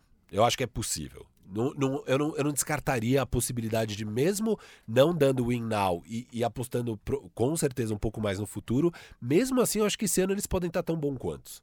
É, então, por isso que eu gosto dessa off-season. Eu acho que as chances de você estar melhor no futuro agora são bem maiores e as chances de você estar tão bom quanto agora existem. Então, eu tô, eu tô ok assim com essa eu, eu, não, eu não colocaria eles como perdedores de Ah, jeito eu nenhum. colocaria. Eu coloco eles como E eu- 50-50. Ok, é, um 50-50, um ok. É, Eu acho até vencedores pelo futuro, mas pra esse ano meio 50-50. Então, não, en- encaminhando o fim do programa, eu coloco eles como perdedores porque eles estão numa posição de brigar. E, e- e acho que deveriam ter melhorado o suficiente para brigar. E para mim eles pioraram. Talvez não com talento, mas pioraram com, com carências de elenco que acho que vão fazer falta lá na frente. Outro nesse. Rapidinho agora, que eu coloquei como perdedor foi o Utah Jazz. Hum. Que é um time É, que eu. Que é isso, que eu vejo que eles poderiam melhorar, eles até foram bem, jogaram muito bem com esse Denver Nuggets que chegou na final. Estavam sem o, Bogdan, o Bojan Bogdanovic, que é o outro Bogdanovic. E eu acho que eles poderiam melhorar o time considerável. Tipo. É, é, é, eles e- podiam pegar o Conley e o Bojan, que são experientes, muito bons e têm muito valor, e trocar por alguma coisa mais jovem e que encaixa melhor nessa timeline de Donovan Mitchell e Rudy Gobert. É, não então, sei. O Conley não É. encaixou, então. É, o Conley não encaixou nem um Mas, pouco. O então, Conley- aliás, o Conley, naquele jogo 7, quando eles são eliminados pro Denver, acho que é uma das piores atuações que eu já vi na carreira do Michael Conley. Assim, é bizarro o que ele fez naquele jogo. É isso. O que, que o Jazz fez? Renovou com o Jordan Clarkson com um contrato que eu coloquei entre os três piores pra mim, que é 4 anos, 52 milhões. Eu não vejo por que se pagar isso pra ele. É, foi caro. E o Derek Favors, 3 anos, 27 milhões. Não é um contrato ruim, mas não, não é isso que eles precisam, acho. é mesmo. então, eu ponho o Jazz. É isso, eles poderiam ser mais ambiciosos e eles renovaram com o Donovan Mitchell. Ok. É, só que também não- nada impede daqui a dois anos o Donovan Mitchell ficar puto da vida e sair. Então o Jazz eu vejo. Não sei, eu acho que eles poderiam ter se reforçado mais. Eles têm uma questão interessante com a, nessa off-season, né? Principalmente com o Rudy Gobert. Enfim, e, e eles não são um destino que a galera quer ir jogar. Eu gostaria de ter visto eles mais ativos. Um time que eu queria saber a opinião de vocês. Diego, o que, que você achou da off-season do Boston Celtics? Normal. Tipo, nada Coloca eles demais. do lado vencedor, perdedor. Ah, eu colocaria do lado, acho que se eu fosse. Não, não é nem o vencedor e o perdedor, é o lado que eu esperava mais, assim. Porque eles têm o mercado, eles têm. Eles são atrativos, Jason Tatum, Campbell Walker, ah, eles vão conseguir trazer gente por serem eles jogando juntos, né? Mas. Pô, tá, assim, né? Você acha que o time tá melhor esse ano do que ano passado ou pior? Eles pegaram Jeff Teague e Tristan Thompson e perderam Gordon Hayward. Cara, só de ter o, o Tristan Thompson jog, podendo jogar, fazer, sei lá, um 5 no lugar do, do alemão, que eu sempre esqueço, Daniel Tais. Tais. Que, nossa senhora, esse cara me deu azia nos. nos no, nossa, me dava urticária, assim. E ele é inteligente. Eu acho ele ele não ok. é, cara. Não, não, não, ok, mas ele é, velho. muito, ele é muito ruim Putz. defensivamente. Não é ruim, ele não tem tamanho, eu acho. É, é. Não, é tipo, aí é, é o olhar do técnico, assim. Ele é ruim, tipo, no básico do básico do básico, assim. É, gente, tipo, o, do cara que teve é, contra os Sixers, ah, tiveram as partidas contra os Sixers que ele tinha, ele tinha que marcar o Embiid na temporada, assim. E ele não conseguia fechar o fundo. E aí o Embiid girava em cima, girava por trás e saía sozinho pra cesta. E eu falava, tipo, cara, eu ensino isso pros moleques de 10 anos, que você tem que chegar no fundo e bater o pé na linha pro cara não ter espaço pra virar em cima de você. E você tem um cara que é prospecto de seleção errando isso. Tipo, ele, ele errava o básico do básico. Isso me dava muita raiva, porque a gente tá falando no que é a maior liga profissional do mundo. Então Você você não espera puto, que. o- seus moleques fazem isso, você ia ficar puto. nossa, é demais, demais. No, no meu, eu sou técnico de uma, de uma atlética do Mackenzie. É, quando os caras fazem essas coisinhas que são básicos de iniciação esportiva nos jogos, eles já olham pra mim dando risada, porque eles sabem, tipo, eu fiz o básico e deu certo. Né? E, não, e não é o básico de falar, ah, eu preciso driblar olhando pra frente. Não, é fazer o básico de movimentação, de ficar no lugar certo entre a cesta e o jogador, essas coisas assim. O cara erra nisso. Então, é, você ter o Tristan Thompson, eles arredondaram muito pra cima. Eu também acho. É, eu, eu gosto, eu. É óbvio, perder o Gordon Hayward de graça. Isso ainda não está totalmente definido. Ainda pode virar um and trade onde eles ganham uma trade exception. É, tá muito doida essa questão da, do, do Gordon Hayward que nunca define, porque, ah, inclusive, se não rolar o and trade, aí o Nick Batum vai ser. Vai, eles Foi vão. o que eu falei dos 9 milhões Vai ter o waiver mas- lá do Nick Batum. E aí eu, inclusive, gostaria do Lakers pegando o Batum pelo mínimo. Mas, voltando aqui, Batum pelo mínimo não é Batum por É, 28 milhões. é né? óbvio, Sem dúvida. óbvio, é frustrante o, o, o perder o Gordon Hayward de graça, ainda mais um ano depois de você já ter perdido o Al Horford, você ter perdido o, o Kyrie Irving, você tá sempre perdendo jogadores grandes de graça, mas é, para mim o Boston Celtics está melhor esse ano. É um time que está melhor. Você tem um backup pro, pro Kemba, que é o Jeff Teague, que é um bom jogador, e você tem um pivô finalmente, que você precisava de tamanho nesse time. É, o Thais não dava para jogar na hora que importa. E agora você tem um bom jogador, o Tristan Thompson. Pra mim o Sim, time tá melhor. Pra mim eu, experiente, eu confio muito mais no Boston Celtics esse ano do que no ano Mas passado. dúvida. tava na cara que esse era o buraco que eles iam atrás e tinha muito pivô disponível. Eles pegaram um deles. Eu ainda Pelo acho que valor- eles que ter pelo- é, o trazido valor- Mas também. é o valor padrão, Pa- mid-level, que o todo mundo ganhou. Todo mundo o ganhou mesmo, esse. mesmo contrato do Tristan Thompson, do Ibaka e do Montrezl Harrell. Derek Favors também. Não, o Favors Foi 27, acho. É, o que é Fa- praticamente É, 27 por 3. Eu, é que eu não vi nada sobre, mas eu ainda acho que eles deviam ter tentado ir atrás do Juan Her- Hernan Gomes, que Ele fechou, ele renovou com o renovou. Minnesota. Sim, mas eu acho que eles deviam Eu- ter é, tentado ir ser atrás dele, que ia ser uma adição pra... Eles pra... podiam ter sido mais agressivos né, Sem nessa dúvida. Porque eles tinham como, né? E eles não têm banco. E o que eu, não, o que eu Então- acho a cagada do Boston foi todo mundo tava dizendo que o Pacers estava disposto a fazer um sign and trade pelo Gordon Hayward. E o Gordon Hayward vale, vale dizer que ele nasceu em Indiana, jogou em Butler, a universidade que fica em Indiana, quase foi campeão universitário. Então o Indiana queria trazer esse filho pródigo de volta e ofereceu o Miles Turner, que pra mim é uma loucura. Pra mim, é- É uma loucura ter oferecido isso e é uma loucura o Boston não ter aceitado, Gustavo, ter preferido ontem, o caminho do ontem Tristan saiu um report que parece que é verdadeiro, que não só é, ofereceram o Miles Turner, que era o Miles Turner mais o McBuckets, mas tinha um first round pick.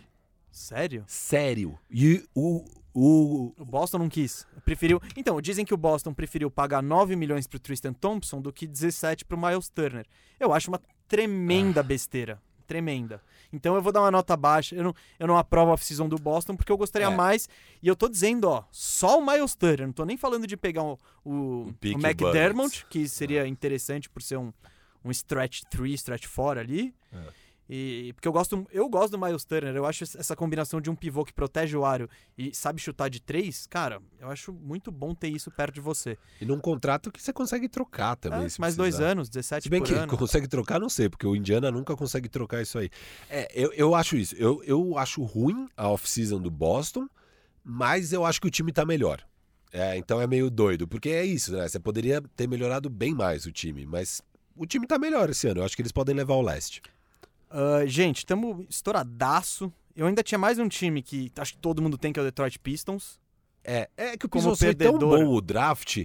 Ah, e- não e- sei se foi tão. Vamos mas ver. a loucura é que eles perderam. É um time que tá é jovem, você tá querendo construir pro futuro, e eles deixaram embora três jovens. Eles deixaram embora o Luke Kennard, o Christian Wood. O Luke Kennard ele vai virar restricted free agent e eu acho que eles não querem pagar. Eu entendo isso. Mas- tipo, eles se transformaram num pique. Eu gostei disso. Eles tro- tro- trocaram o Luke, Pen- Luke Kennard pelo, pelo Ah, cara pelo- que virou o Sadiq Bey. Ah, é, Ok. tudo- é, o do Sadiq Bey foi uma boa. Não, Não, tá ok. bom. Isso foi bom, mas você deixar o Christian Wood embora pra pegar Plumlee, Dedmon Eu acho que o Christian Jair Wood Okafor. não quis ficar. Eu acho o, que é o, isso. O Pamuli, eu acho que ele deve. Putz, eu não, eu não sei quem que é o nome do agente do Pamuli, mas ele provavelmente é o melhor agente da história da NBA, porque nunca que eu assinaria um contrato que o Pamuli assinou. assim. Não, é, foi, é isso. foi muito doido. Mas eu vejo o Pistons, ele tem. O Pistons, ele sempre foi a franquia de trabalhadores, né? Sempre esse cara, tipo. é- é- é- seria ainda. Por isso que tem É a essa coisa. da cidade, né? É. E aí seria uma versão melhorada do que a, a- essa, esse, essa atmosfera que estão tentando criar no Clippers. Que o Clippers também foi montado, fora a temporada passada, mas até então era esse time de trabalhadores, os caras que vão é, é, dar o sangue para ganhar jogo. E o Pistons sempre foi esse, né? Literalmente, eles davam o sangue na quadra para ganhar jogo. E aí eles querem trazer essa coisa de volta. Eu acho que eles estão caminhando para isso. E aí eu não vejo o Pamela como sendo um cara para uma franquia dessa. Por mais que ele seja um cara, para mim, nitidamente esforçado, não por esse contrato. É. Não, a gente foi bastante no live à louça do, do É. Pistons.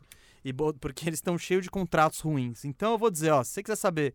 E Mas tá acho logo que o Pistons começo. tá num, num lugar melhor agora do que tava no ano passado. acho que É, não. acho que agora Eu a acho questão que é não. trocar o Blake Griffin, pegar picks. Eu preferia meter um tank ainda maior, dar mais minuto pro Kylian Reis, ter mandado já o Sim, Derrick sim. Rose embora, É, mas não ter contratado 80 pivôs, não é ter isso, é contratado... que o draft foi tão bom Ah, que eu tô feliz com ele. tá feliz? Isso de contratar, teve, o, o- teve um momento da, da Free Agent que eles tinham sete pivôs. Não, foi uma loucura. Foi a Sim, coisa mais sim. aleatória. um eu já- armador. Sim, sim. É, Foi foi a coisa bizarro. mais aleatória que eu já vi na minha vida foi essa a parte das trocas e free agents. Ó, eles pegaram o Delon Wright, que eu gosto dele. Eu, É. não, eu não sei qual que foi essa troca, então não vou dizer se foi boa ou ruim, mas foi ok. Vamos, o, Do- o- consideração final. Consideração final. Pra mim, New Orleans Pelicans perdedores. Pra mim, nada do que eles fizeram faz muito sentido. É, assim, fazia sentido você pegar a bucha do, do Eric Bledsoe pra pegar os picks. Esse- essa foi uma troca incrível, né? Vocês fizeram um puta haul é, pelo Drew Holiday. É, Essa troca foi um, um roubo. Mas aí eles dão um, caminhão pra pegar o Steven Adams. Não sendo que- deram caminhão. Deram sim, deram acho- dois picks. Cara, não sei não, Dois hein? picks pelo Steven Adams. Foi muito caro que eles pagaram no Steven Adams. Que que, que, que, Steven Adams vai fazer lá, gente? Sei lá, é, beleza, eles vão pegar muito rebote.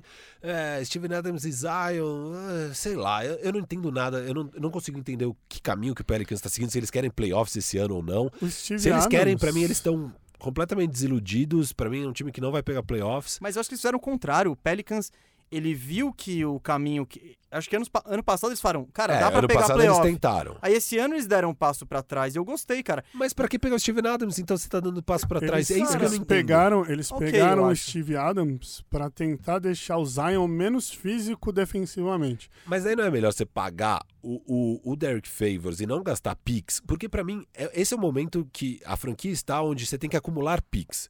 E aí eles vão lá e dão um monte de picks pra pegar A- o Steven a- Eu o- não, não entendi. O, o Pelicans, Se ele tá, no passo, ele tá no passo 2 depois do acumular picks, né? Eles conseguiram montar o, o núcleo jovem pensando no futuro.